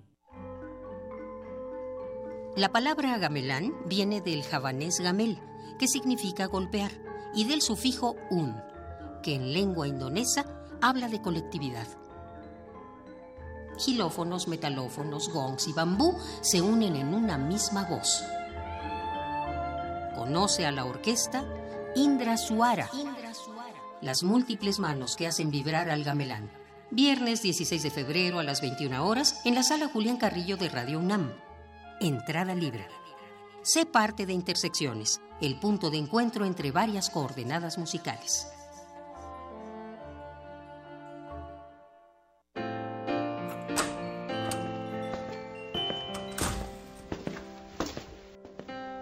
Bienvenidos, buenos días. ¿Les muestro una pulsera, un anillo o un collar? ¿Te gustan? Elige uno. ¿Para qué? Todos son iguales. ¿Todos son iguales? Puros pretextos. Este primero de julio no hay pretexto. Vota para elegir a las y los diputados locales e integrantes de los ayuntamientos. Bien, Instituto Electoral del Estado de México. México tiene una composición pluricultural sustentada originalmente en sus pueblos indígenas, todos ellos con opiniones, inquietudes y mucho que aportar. Son el testimonio de una herencia milenaria, parte de lo que nos hace mexicanos y queremos que se escuchen en todos los rincones del país. Por eso, para avanzar en el reconocimiento pluricultural de la nación, el INE aprobó una acción afirmativa que garantiza que los partidos políticos postulen a personas indígenas a diputaciones federales. En una democracia como la nuestra, todas las personas tenemos algo que decir. Instituto Nacional Electoral, INE. Dicen que lo que empieza bien, acaba bien. Si en 2016 tramitaste tu credencial para votar y todavía no la tienes, aún estás a tiempo de recogerla y evitar que la destruyan, porque eso nos cuesta a todos. Ve por ella antes del 2 de abril para mantener tu registro en el padrón electoral y así no tendrás que empezar el trámite de nuevo. Recuerda, tiene que ser antes del 2 de abril. Porque mi país me importa, yo ya recogí mi INE y votaré en las próximas elecciones del 1 de julio. Instituto Nacional Electoral, INE.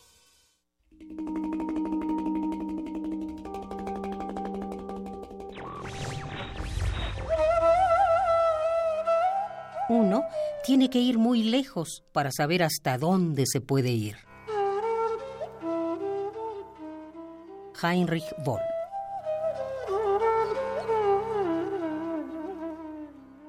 Radio UNAM. Resistencia modulada.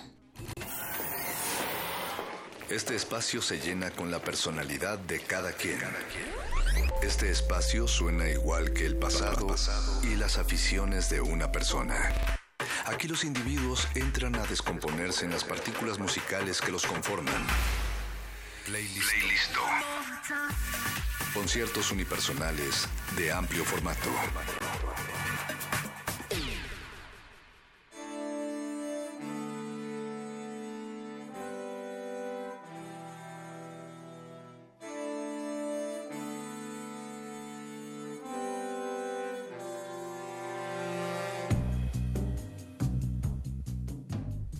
Juglares autóctonos y juglares ajenos también a la resistencia modulada que están sintonizando el espacio de playlisto hoy, eh, 12 de febrero del 2018.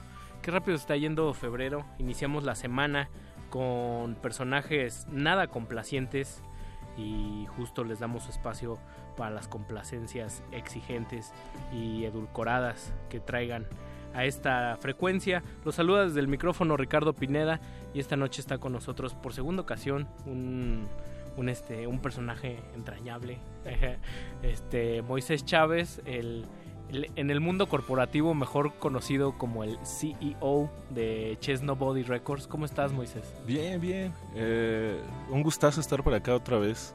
Precisamente me estaba acordando de la, de la última vez que estuvimos acá hablando de, de grasa y de rock and roll y eh, fue para lo de Brenda Holloway, para el Brenda concierto Holloway, de Brenda Holloway. que hiciste ese ese gran esfuerzo para el fue el aniversario de la fiesta Sí. de la tienda si no me equivoco Era, bueno, en aquel entonces acababa de abrir la tienda, acababa de abrir Chess Nobody Records y como un mes después hicimos el festival que era 10 años, se cumplían 10 años de que yo armaba ese festival.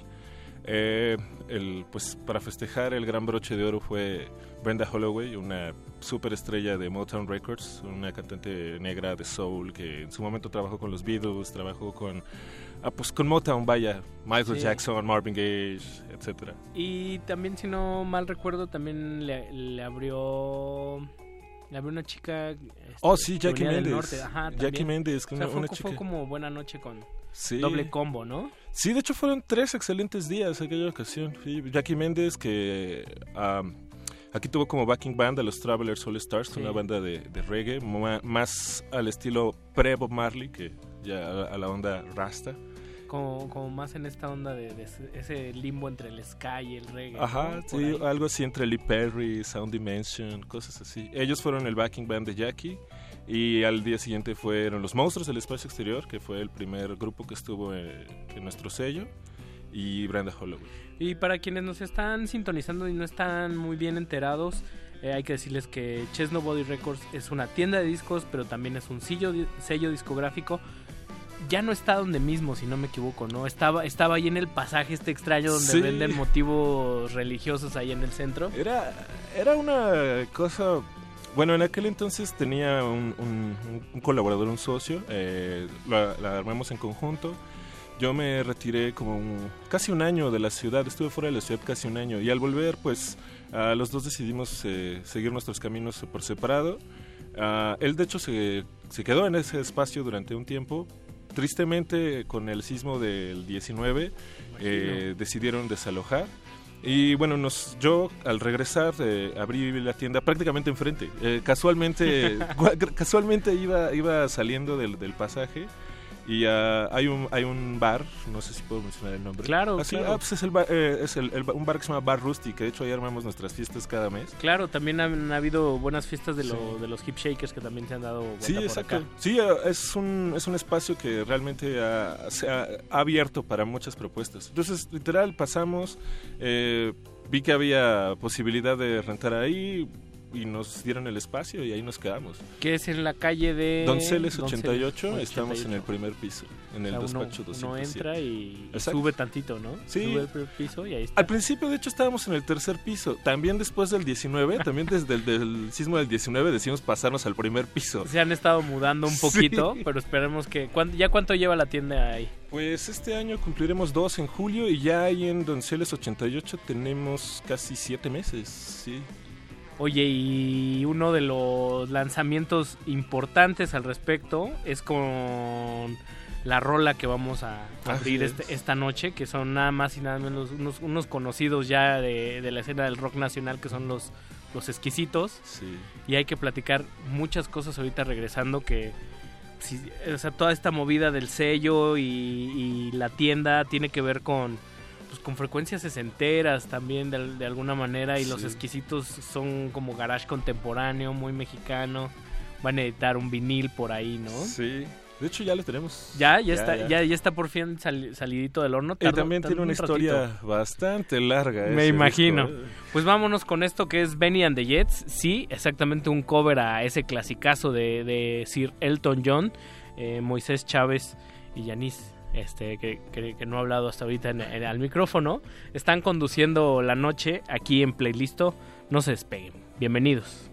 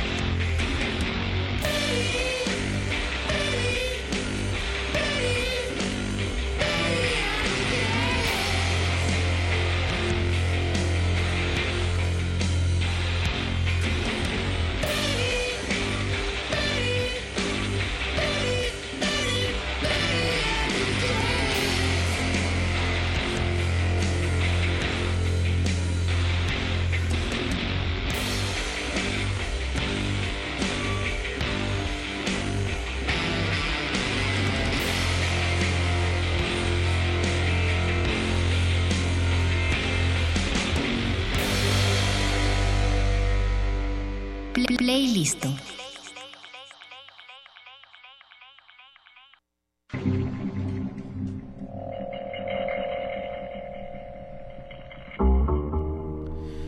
Arroba R modulada en Twitter, Resistencia modulada en Facebook. Síganos en redes sociales. eh, estamos transmitiendo a través del 96. punto de seis- 96.1 de FM y estamos con Moisés García. Así es. No Chávez de Chase Nobody Records, que contábamos en el bloque anterior, que también es propietario de, de un sello discográfico.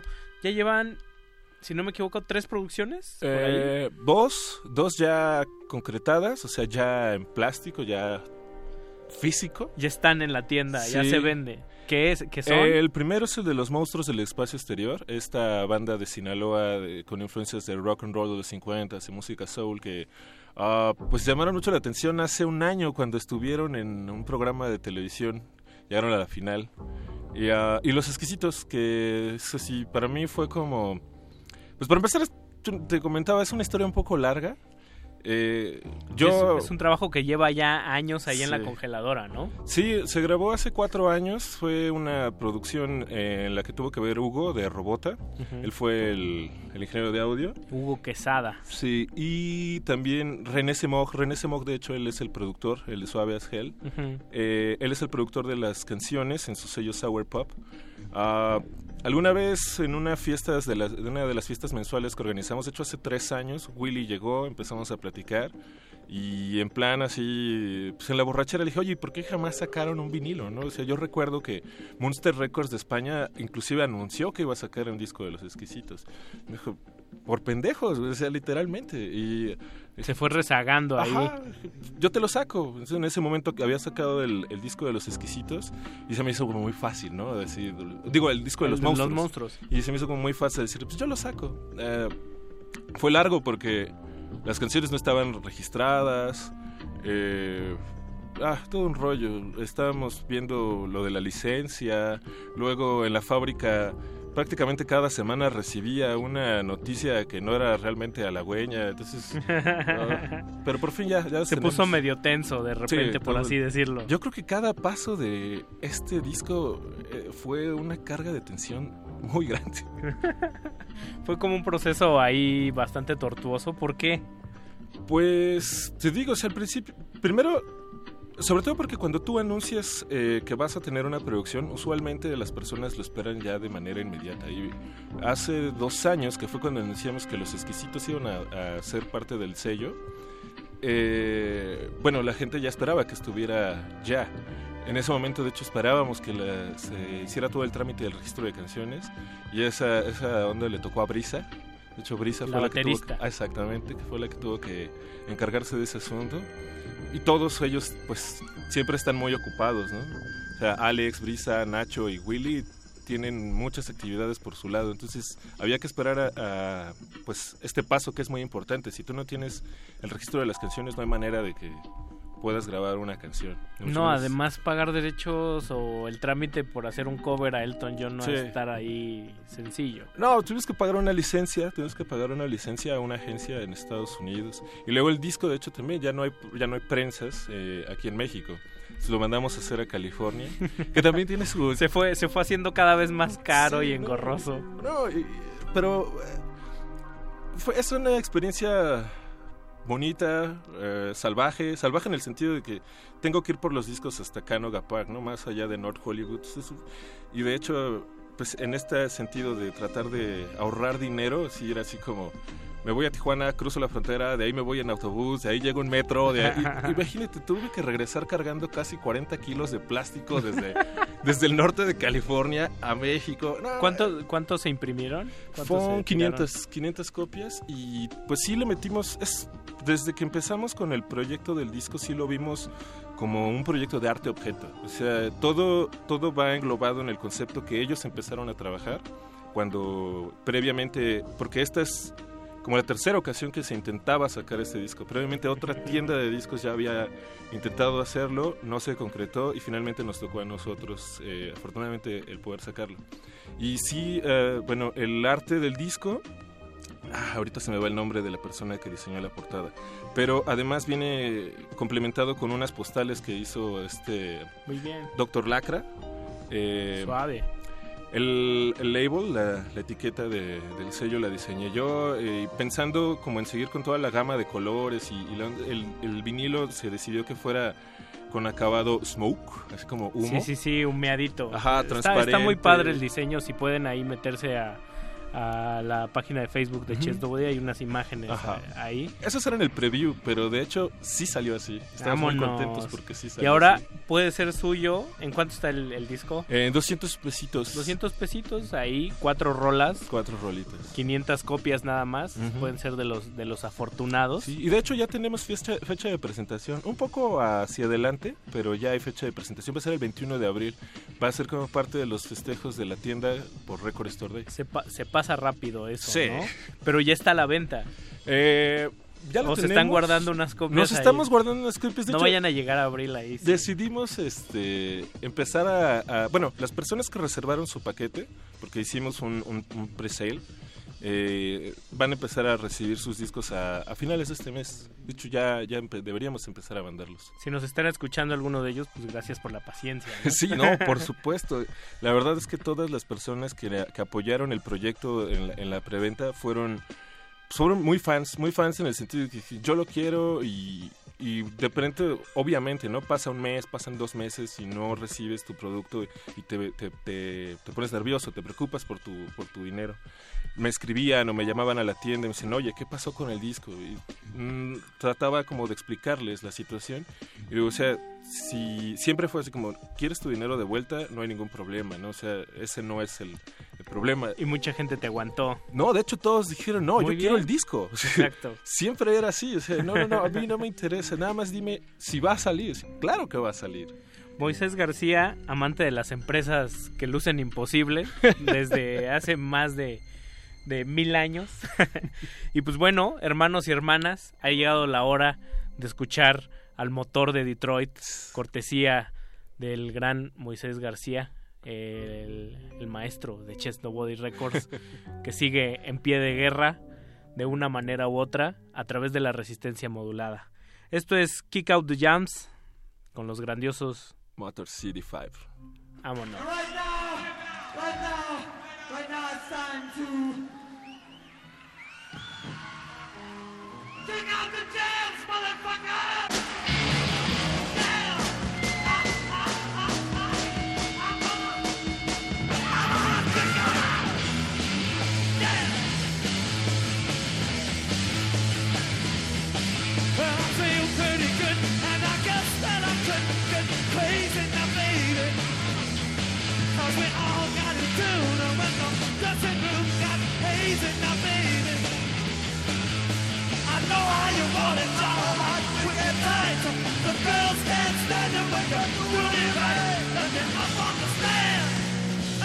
Kick out the jam.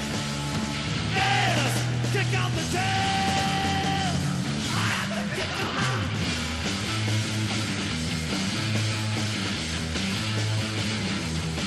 Yes, I'm starting to sweat, you know my shirt's I'm feeling. In the sound that rebounds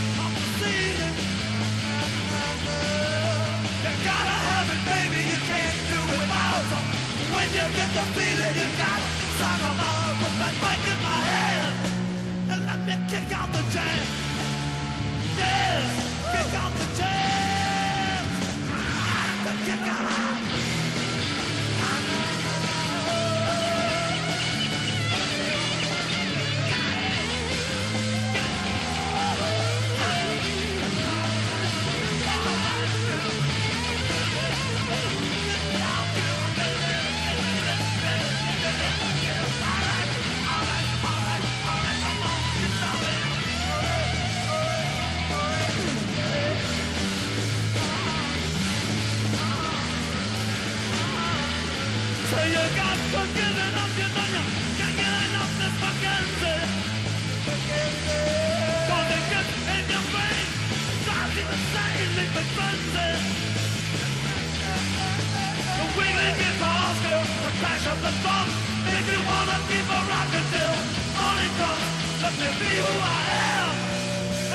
Kick out the jam. Yeah, kick out the jam. I done kicked them out.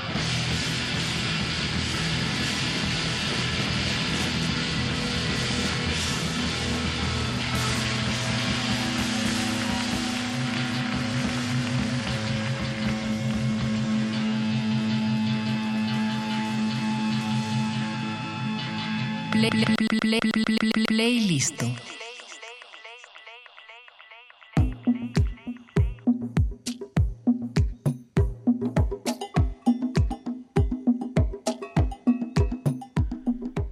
Amantes del ruido, del rock and roll, del garage, de los sonidos mugrosos y de las buenas frecuencias, de lo que para algunos dicen fue la única y verdadera revolución que ha valido la pena en la, en la humanidad y que ha hecho un cambio positivo sin guerras, porque las guerras lo único que han traído son desgracias. Kick Out the Jams con MC5, cortesía del gran Moisés García, quien, es, quien está comandando esta noche el playlist. Oye, Moy, y para quienes apenas se están enterando que hay una tienda de discos, de viniles que no está en la Roma ni en la Condesa, por fortuna. Bueno, no por fortuna, sino además, ¿no? Que viene que viene a sumar todas las tiendas de discos que, que abran y que tengan personalidad propia, pues son bienvenidas, se agradecen y forman parte de, de este círculo. ¿Qué puede encontrar en Chess Nobody Records? Híjole. Bueno, creo que nuestra especialidad, si la tenemos, es eh, los sellos independientes. Tratamos de tener contacto directo con, sellos independientes de distintos géneros. Eh, gente de California, Rigging Records, uh, Angel City Records, ¿qué más? Sí, sí, ahorita se me van los nombres. Pero en general nos gusta, a mí me gusta mucho la música de negros. Y con eso me refiero a soul, jazz, funk. Y de ahí viene el rock and roll, ¿no? Entonces, de hecho, escogí Kick Out the Jams porque Detroit para mí es una ciudad como muy entrañable. Eh, de ahí salieron probablemente algunos de los mejores músicos de la historia, ¿no? O sea, Aretha Franklin, uh, La Supremes, Los Stooges, uh, MC5. Um, Detroit es un hervidero, ¿no? Y Sí. también hoy en día como que tiene escondidos ahí, o sea, el, el noise rock que se hace ahí es- tiene el su personalidad, el 80s, techno. No, y aparte está, está teniendo ahorita una especie de ah, como de revival eh, y también en la onda del vinil porque Jack White tiene que seis meses que abrió su planta en, en Detroit, ¿no? una, una planta, creo que es la primera planta de, de discos con máquinas nuevas 50 años. También es un clavadazo del, del Eh, disco objeto, ¿no? Sí, exacto. De hecho, sí podría decir que pues una gran influencia para mí sí es Sturdman Records, la verdad. En su momento también cuando pensaba cómo diseñar el interior de Chess Nobody, sí le eché un ojito a los videos de Sturdman, ¿no? Tiene, tiene una cosa súper rara. eh, Le he visto a Jack White diseñar unos discos que son como medio splits y que se puede, o sea, el disco en sí mismo se puede medio abrir. Sí, no, hay unas cosas loquísimas. Él, empezó con la, con la onda esta de el disco que tenía agua adentro. Ajá, claro. Que de hecho se acabó, fue una edición Record Store de ella hace como ocho años, que se acabó antes de salir a la venta. O también están los, los famosos discos que tienen grabado en la, en la parte, generalmente era en la parte de atrás y solamente se escuchaba un lado, pero ellos hicieron uno que tiene grabado y se puede leer. Wow. Sí, pues esa clase de, de música, esa clase de, de influencias son las que tenemos en Chess. O sea, tenemos música soul, tenemos música funk, pero también tenemos mucho rock and roll y vamos desde el rockabilly hasta... Ahorita tenemos cosas de Slovenly Records, cosas de Norton, de Wild, eh, que es ahorita como algunos de los sellos independientes que están ten- proyectando algunos de los mejores eh, bandas actuales. Y justo para que se den un- una idea, yo por ejemplo he ido y me llevé alguna vez uno de, o sea, había había de los Sonics, había White Stripes también, más contemporáneo y me llevé un Willy Colón. Sí, ¿no? sí, me acuerdo, te llevaste el de... El- no sé uno donde están en un, en un carro con, Oh, con Héctor Lavoe. Crane, Crane Pace, el, el, el crimen sí paga. El crimen sí paga. Sí, sí. De Fania All Stars. No, Una- Fa- Fania una- Records. Una chulada eso. Y, y, pues supongo hay, hay toda una, una cosa detrás de, de Chess Records que, que hermana a, a, ot- a otras personas que es, que es muy... Me parece que, que los distingue mucho, ¿no? Yo no sé de, digamos, de rivalidades o hermandad, pero pero hay pero hay por ahí como una una efervescencia sesentera inusual en, en México que ya viene como unos serán unos no- no- si no mal me equivoco serán unos cinco años para acá No, de hecho, ya tiene un que poco, más. Sí, por ejemplo, em, no, de hecho, bueno, yo nunca he considerado ninguna clase de rivalidad con nadie. De hecho, ah, tengo grandes amigos, por ejemplo, eh, Rufi TNT, que es el dueño de Discodelic, una sí, también excelente que tienda. luego él vira más hacia lo hacia lo latino, ¿no? Ajá, hacia lo latino, hacia la música afroantillana. Y también que está desconcentrado de la Roma la Condesa, hay que decirlo, él está como en la Nápoles, me Ah, Narvarte, allá me la parece, Narvarte, sí. por, por ese lado, Eh, por está otro viejo amigo que es Carlos, Carlos que él, él, él y su esposa llevan a la tienda de Dos Sucios. Ay, Eh, sí, ellos están allá por el oriente, en por Moctezuma, Moctezuma. exacto. Sí, Está eh, increíble esa onda. ¿Por qué, por qué crees que, que México ha arropado esta, este- esta, esta música que estaba ahí como, como medio olvidada? O sea, de repente vemos chavitos de, de 20, 21 años este, vestidos de mods. Este, el otro día vi uno hasta con su Vespa. Están estas, estas camisitas muy emblemáticas con su logo por acá. No sé, a mí te, te men- mencionaba estos dos, estos dos amigos porque nos conocemos desde hace media vida, o sea, 15 años fácilmente, que empezamos igual cada quien por su lado haciendo ciertos proyectos, ¿no? Recuerdo que Rufi tiene una banda de reggae en San Luis y Carlos estaba con, con una página que difundía la música ska aquí en, aquí en México, hace 15 años. Eh, y pues nada, la pasión va creciendo, creo que la, la adicción por la música y por los discos empiezan precisamente en ese punto de la vida, ¿no? En la adolescencia. Y de ahí, si te lo chutaste, ya te clavaste para toda tu vida. Ya nada más lo haces más profesional. Ah, creo que yo empecé a acercarme a esa clase de expresiones porque la neta no me gustaba la música que, que sonaba en el radio y odiaba escuchar la radio comercial o la radio de FM o se me hacían muchas No- veces no conectabas ahí. no muchas veces se me hacían super snobs los eh, Los locutores. los locutores la clase de música la manera de expresarse de la música que no les gustaba y a través por ejemplo de grupos como los exquisitos eh, descubrí otra clase de, de sonidos no o sea yo descubrí a los cramps con los exquisitos por ejemplo Puta, los Cramps. Mi banda favorita. Perdón, tengo que decirlo. Es mi banda favorita. Ah, por ejemplo, a través de bandas de ska como El Inspector, yo llegué a bandas como los Scatalites o Specials, ¿no? y, y de ahí sigues escarbando. Incluso ya luego te dejan de, de gustar esas bandas Sí. y, y dices, ah, pues sí. A veces pasa, por ejemplo, a Chuy, Chuy, el saxofonista de, de Inspector, o algunos otros viejos amigos de otras bandas, sigues teniendo contacto con ellos. Y ya en la, en la, en la peda o platicando, dices, sí, es que ya no me gusta tanto. Cuando Sí, tenía claro. 15 años ustedes eran lo máximo. Pero ya, ya podemos este, ampliar el panorama ahora y ver de dónde vienen esos sonidos. Así es, de hecho, ese es, y creo que una, ah, una gran labor que hacen, que están haciendo, porque no somos, somos nosotros tres, hay muchos que, diggers por ahí buscando todo el tiempo nuevos sonidos, pero parece que, que los 60 sí son un gran nicho porque fue una revolución, como literalmente lo acabas de decir, el, el rock and roll, la música, la manera de ver el mundo, la actitud, la, el diseño, la arquitectura, era una explosión de colores. Y es una fuente inagotable a la que siempre regresamos, ¿no? O sea, entre más le busques a los 60, a los 50 encuentras bandas nuevas. Eh, Pues uno de los ejes a los que uno siempre regresa invariablemente son los Rolling Stones. y los Rolling Stones son la banda que vamos a escuchar con una rola que no suele escucharse mucho en el, en el catálogo habitual de los Stones que tú le escogiste. ¿Cuál es? Es 2120 South Michigan Avenue. Rolononongo. Ahí comandando el, el maestro Moisés García de Chess Nobody Records. Aquí, playlist.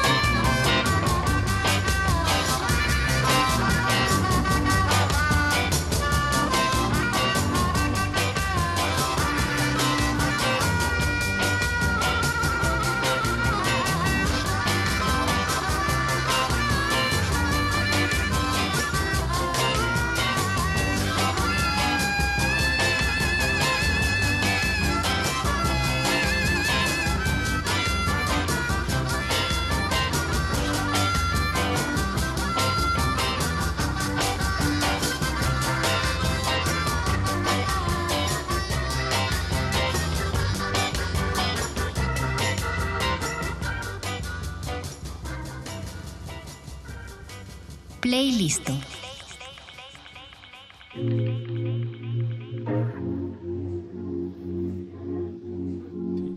Una, una rola cortita de una gran banda. Aquí Maestro Betoques me agarró como en curva.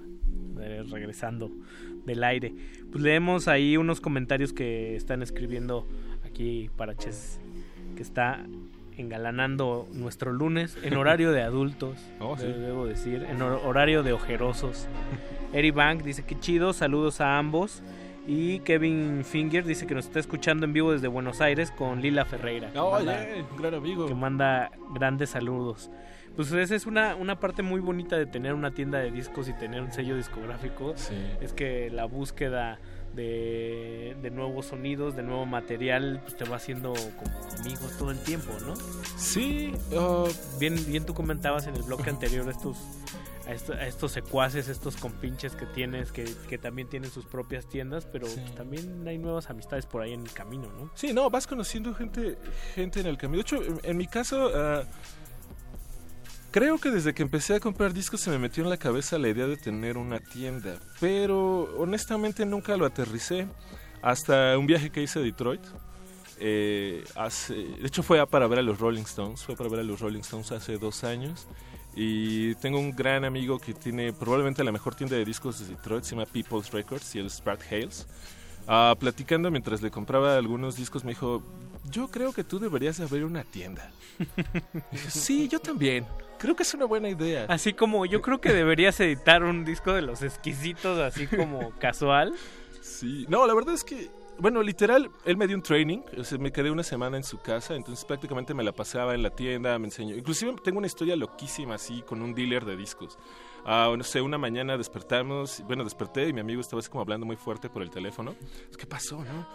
Digo, no, es que un, un negro me acaba de marcar y me dice que, que, este, que fue a la tienda y que le dieron muy poco dinero por los discos que llevó y que soy una mierda y que nunca vuelve a ir y bla, bla, bla, bla, bla. Entonces vamos a ir a su casa en este momento. Ok.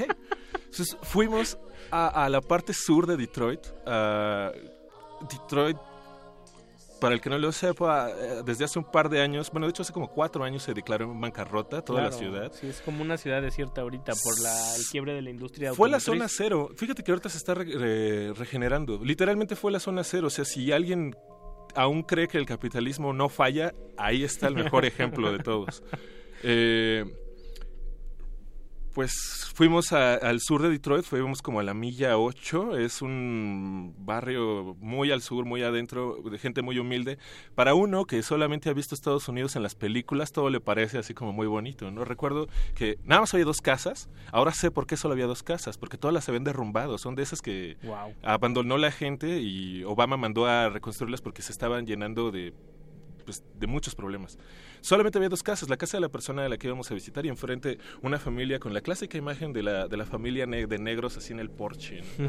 Entonces mi amigo llega, empieza a platicar con, con, este, con este dealer y um, total que ah, visualmente era tan atractivo que saqué mi cámara y empecé a tomar algunas fotografías. Entonces, mientras, no sé, tomé dos fotografías y de repente siento un codazo de mi, de mi compa. No sé, "Ey, eso está muy raro, tranquilo.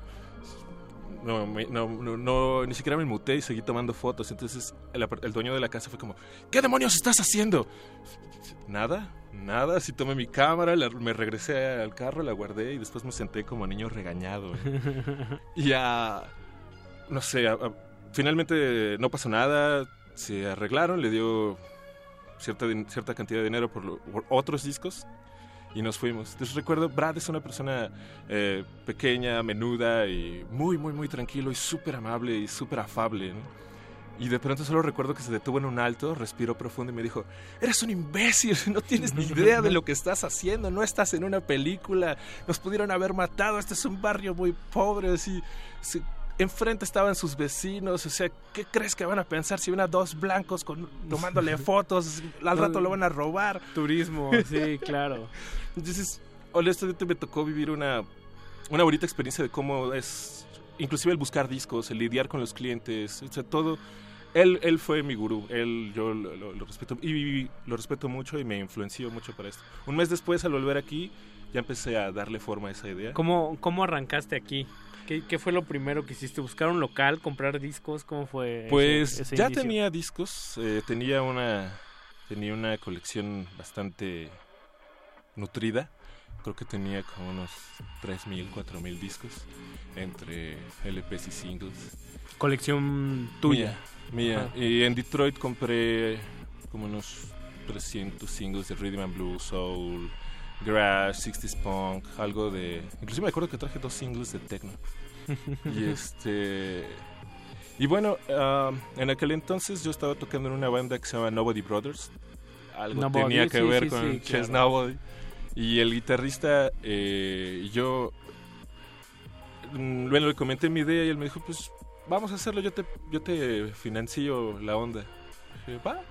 Yo escogí el lugar, puse mi colección y él aportó el capital para echar a andar ese rollo.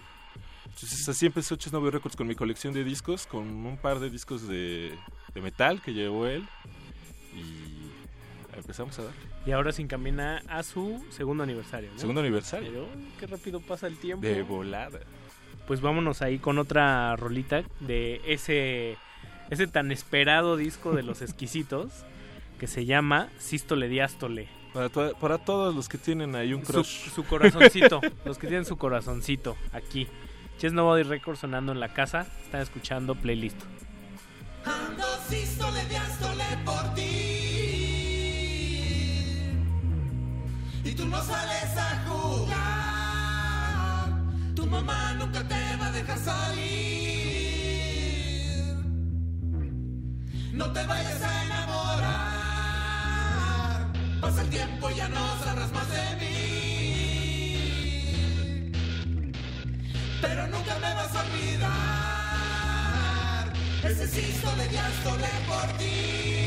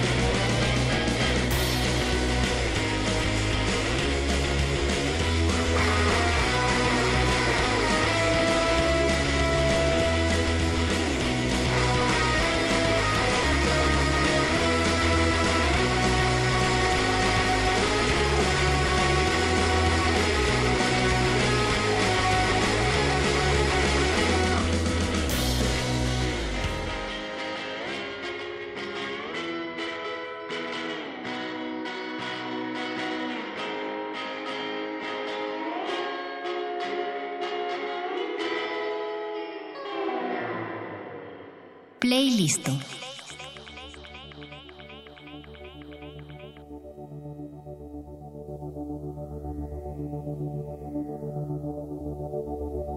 Sístole Diástole, cortesía de los exquisitos, que a su vez son cortesía de Moisés, quien está aquí con nosotros. Oye Moisés, y en este revival que ha tenido, pues creo que todo Occidente con el con el vinil, se han venido los villamelones, se han subido los precios hasta los cielos y han salido unas ediciones espantosas, hay que decirlo, ¿no? Sí. Entonces, si tenemos el experto en la casa que nos recomiende cómo, cómo buscar un, un- un buen disco, cómo, cómo hacer que no nos den gato, gato por liebre, ¿cuándo sabemos cuando estamos frente a una joya? Ah, pues dependiendo, creo que vas, creo que vas aprendiendo conforme vas creciendo en esto. Yo recuerdo que cuando empezaba a comprar discos, Pues también buscaba lo más barato porque era un adolescente que un disco de 20 pesos realmente era mucho para mí en aquel entonces. Me acuerdo que el metro costaba 2 pesos. Pero, ah, ¿cómo darse cuenta? Pues está, creo que una de las herramientas más básicas sería Discogs, que sí es una fuente de, de información muy fiable en cierto... A- agrupa punto. muy bien y hace como un buen equilibrio entre oferta y demanda. ¿no? Ajá, Por es ahí. una buena manera de tomar una media, ¿no? ¿Cuánto, cu- ¿Cuánto es lo máximo que puede costar? ¿Cuánto es lo mínimo? Y también vas aprendiendo. Hoy, hoy, hoy, de hecho, en la tienda eh, nos visitó un, un cliente y me, me preguntaba, oye, pero ¿cómo es esto de las graduaciones de los discos, no? Very Good, Very Good Plus, Near Mint, que de hecho se utiliza en inglés más que en español. Claro. Eh, pues, y mm, el Very Good es como, bueno, un buen disco que tiene algunos rayoncillos, pero que no tiene ruido, que no tiene saltos. Eso es Very Good, ¿no? Very Good Plus. Algo que está prácticamente nuevo, es, se le conoce como un Near Mint, o casi, Casi nuevo. O, el Mint, que es el cerrado. ¿no? O solo se, se abrió una vez. ¿no? Luego tienen esas notas. Sí, hay, hay cosas, de hecho sí hay cosas como muy específicas. Estaría ejemplo- chido que hubiera un Discogs mexicano que sea cateado, medio cateado, pasable. Exacto. Pues básicamente esa sería la, la- la descripción, o sea, cateado, medio cateado, paseable. Eh, siempre es mejor comprarlos en buen estado. A las que son las ediciones así súper raras y especiales siempre son costosas. Y ese es, ese es el, el gran dilema. De repente si yo veo un, no sé, un, un disco de The Who primera edición original, obviamente va a costar una fortuna, pero probablemente a, la calidad del sonido como que No pueda desmerecer, ¿sabes? No, no siempre. Creo que no. Las reediciones sí, las reediciones no. Es subjetivo en... eh, porque, por ejemplo, ah, está muy, es muy usual que se estén haciendo las remasterizaciones, ¿no? Pues, pero eh, desde mi punto de vista es como el disco se masterizó de una manera porque así querían que sonara. Hicieron algo con el Sgt. Pepper en con la- en la- de los Beatles actualmente que, que- que hicieron el tracklist como lo quería George Martin y la, y la masterización como se supone que la quería George Martin. Pero George Martin murió hace como 40 años. y también Sí. hicieron lo mismo con el Eric B. sí. Y suenan muy distintos. Son como. Creo que. No sé si lo desvirtúa o no, eso ya es cuestión más personal, pero. ah, un disco de la época suena como debía o como quería que se sonara en esa época. Generalmente, si está bien preservado, suena muy bien. Hay discos, inclusive me he, to- me he topado con discos que están rayados, que se ven gastadísimos, cateadísimos, y les pones de aguja encima y suena genial. Por la calidad de prensaje, por suerte a veces. Sí, que a veces están rayados, pero no hay problema, ¿no? Sí, y ni ruido y- tienen no. muchas veces. Qué bonito. Ahí, pues vamos a escuchar una de las joyas nuevas que, que tienes por ahí, que es Well Fed. No, ¿cómo se llama? Well Fed. Well Fed con los Young Elders de San Francisco, California. Que son de San Francisco, pero son nuevos, ¿no? Sí, no tanto, tienen un par de años tocando, tal vez unos ocho años tocando. Eh, Nick Castro, el guitarrista, es un gran amigo mío, nos conocimos aquí en la Ciudad de México hace como dos años. Eh, igual en San Francisco me tocó pues, quedarme en su casa, convivir con él. Eh, estar en un ensayo de la banda y lo mismo, en un par de cervezas. Pues vamos a hacer un disco, pues vamos a hacerlo. y ahí está. Bueno, aún Well Fed es, eh, esta canción, de hecho, la- se presentó como video eh, hace un mes, me parece, a través de la poplife.com. Tiene su sesgo activista, ¿no? Sí, ahí. sí, de hecho Nick, Nick es, es, eh, además de activista, también es una persona que trabaja apoyando a los, a los migrantes en San Francisco junto con, con Cristina, que de hecho, bueno, su, novia, que ella de hecho también forma parte de Young Elders, o formó parte de, Young Elders durante un tiempo. Ah, los dos son como muy activos en esta, en esta, en, es- en estas, en- esta cruzada, ¿no? Y lo, proyectan a través de sus letras, a través de la música. Muchas de las canciones de Young Elders sí traen como ese toquecillo social, ¿no? Sea, porque la música también sirve para eso. Es Ahí muy está. divertida, y, pero también se puede usar. Pues justo esta versión tiene esa- esas dos partes. Aquí estamos escuchando la selección de Chess Nobody Records. Están escuchando Playlist.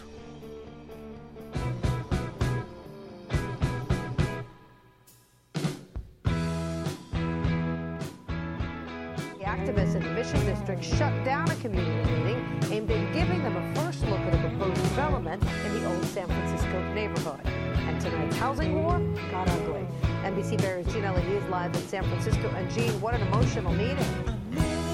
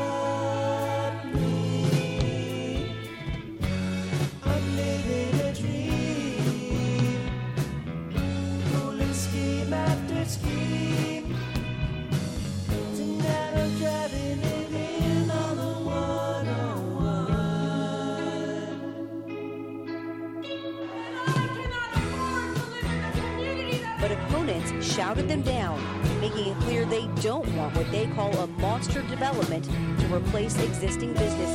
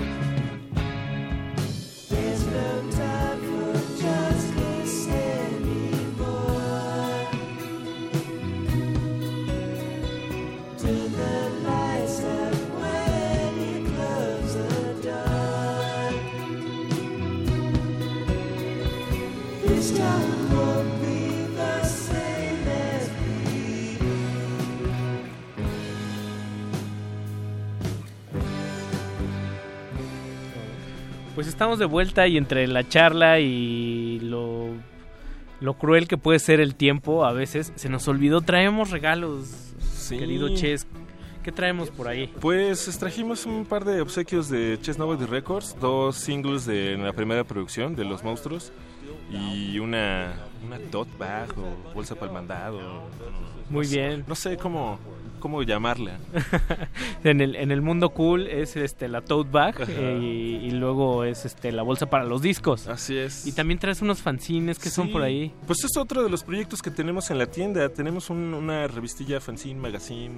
eh, es un opúsculo de hojas. Y este- pues ¿qué, qué, te parece que, escriban un, un tweet ahí en arroba R modulada con el hashtag playlisto? Que de paso, recordamos la dirección, por favor. Es. ¿Cuál? La nuestra, de la tienda. tuyo. Ah, de La la de tienda, la tienda. Chess Nobody Records. Chess Nobody Records eh, en Facebook, en Mixcloud y en Twitter. Creo que también tenemos Twitter. En Instagram. Y ahí en el centro se bajan en qué estación, en Zócalo. En Zócalo, exactamente detrás de la catedral, exactamente detrás del Cultural España, Donceles 88. De hecho, van a ver el bar Rustic y entran al pasito, suben las escaleras y ahí está la tienda. Y ahí está el querido Moisés García, que siempre está con buena música y buena onda para recibirlo. Muy, muchas gracias. No, gracias a ti. Gracias, Yanis, que también está con nosotros en, en cabina. Nos vamos despidiendo. Eh, ¿Nos recuerdas las, las actividades que se viene por Bueno, ahí? El 24 de marzo tenemos nuestra fiesta mensual. El 2 de marzo, de hecho, tenemos otra vez sesión en vivo en la tienda. Esa es otra de las cosas que hacemos. Van a estar los Rhythm Cats desde Monterrey. Ahí nomás. Van a estar ahí en la tienda. El 21 de abril va a ser, aparte de Record Store Day, vamos a hacer la presentación oficial del disco con exquisitos. Eh, me parece que en el Rabioso. Y ah, creo que nada más. Pues nada más. Bueno, se nos vienen un par de producciones. De hecho, si la última canción es de una de las producciones nuevas. Este Se año llaman Los Padrinos. intentaremos sacar tres discos este año, que es el de los Young Elders, el de los Exquisitos y Los Padrinos. También por ahí tenemos un proyecto con una banda de reggae. La verdad es que ser un sello independiente y estar sacando discos en vinilo es más eh, más voluntad que negocio, Claro, pero no, no, este, pero es Decía, decían eh, los de New Order que por cada disco que vendemos perdemos 10 centavos. Algo así. es un poco más voluntad que negocio, pero lo hacemos con mucho cariño y afortunadamente todas las personas que nos apoyan disfrutan eh, con el, el- el formar parte de este proyecto. Y el reggae se escucha además maravilloso en vinil. Sí. Nada más. Pues nos despedimos de los de los controles y del aire. Esta es tu casa, Moy. Cuando quieras venir a, a cotorrear. Aquí estamos. Se despide el micrófono Ricardo Pineda. De aquel lado del cristal, Andrés Ramírez en la operación técnica. En la producción, Betoques, Mauricio Orduña, Apache. Ahí ya se estaban durmiendo los muchachos. Nos escuchamos y nos despedimos con los padrinos y este rolongo que se llama Lo que vendrá. Ay, lo que vendrá. Y lo que vendrá nada más es pura buena música. Nos escuchamos mañana. Buenas noches.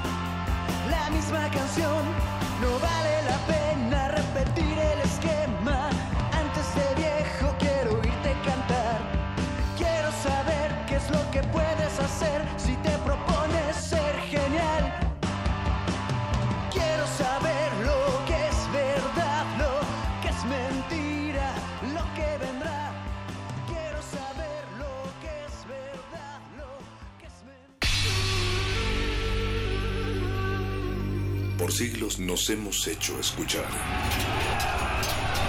Nacimos como parte de esa inmensa mayoría. Hablar, Escuchar. debatir, proponer, cuestionar. Está en nuestra naturaleza. instrumentos de conciencia de nuestro Usamos el sonido porque atraviesa obstáculos. Muros, fronteras. Nosotros somos la resistencia.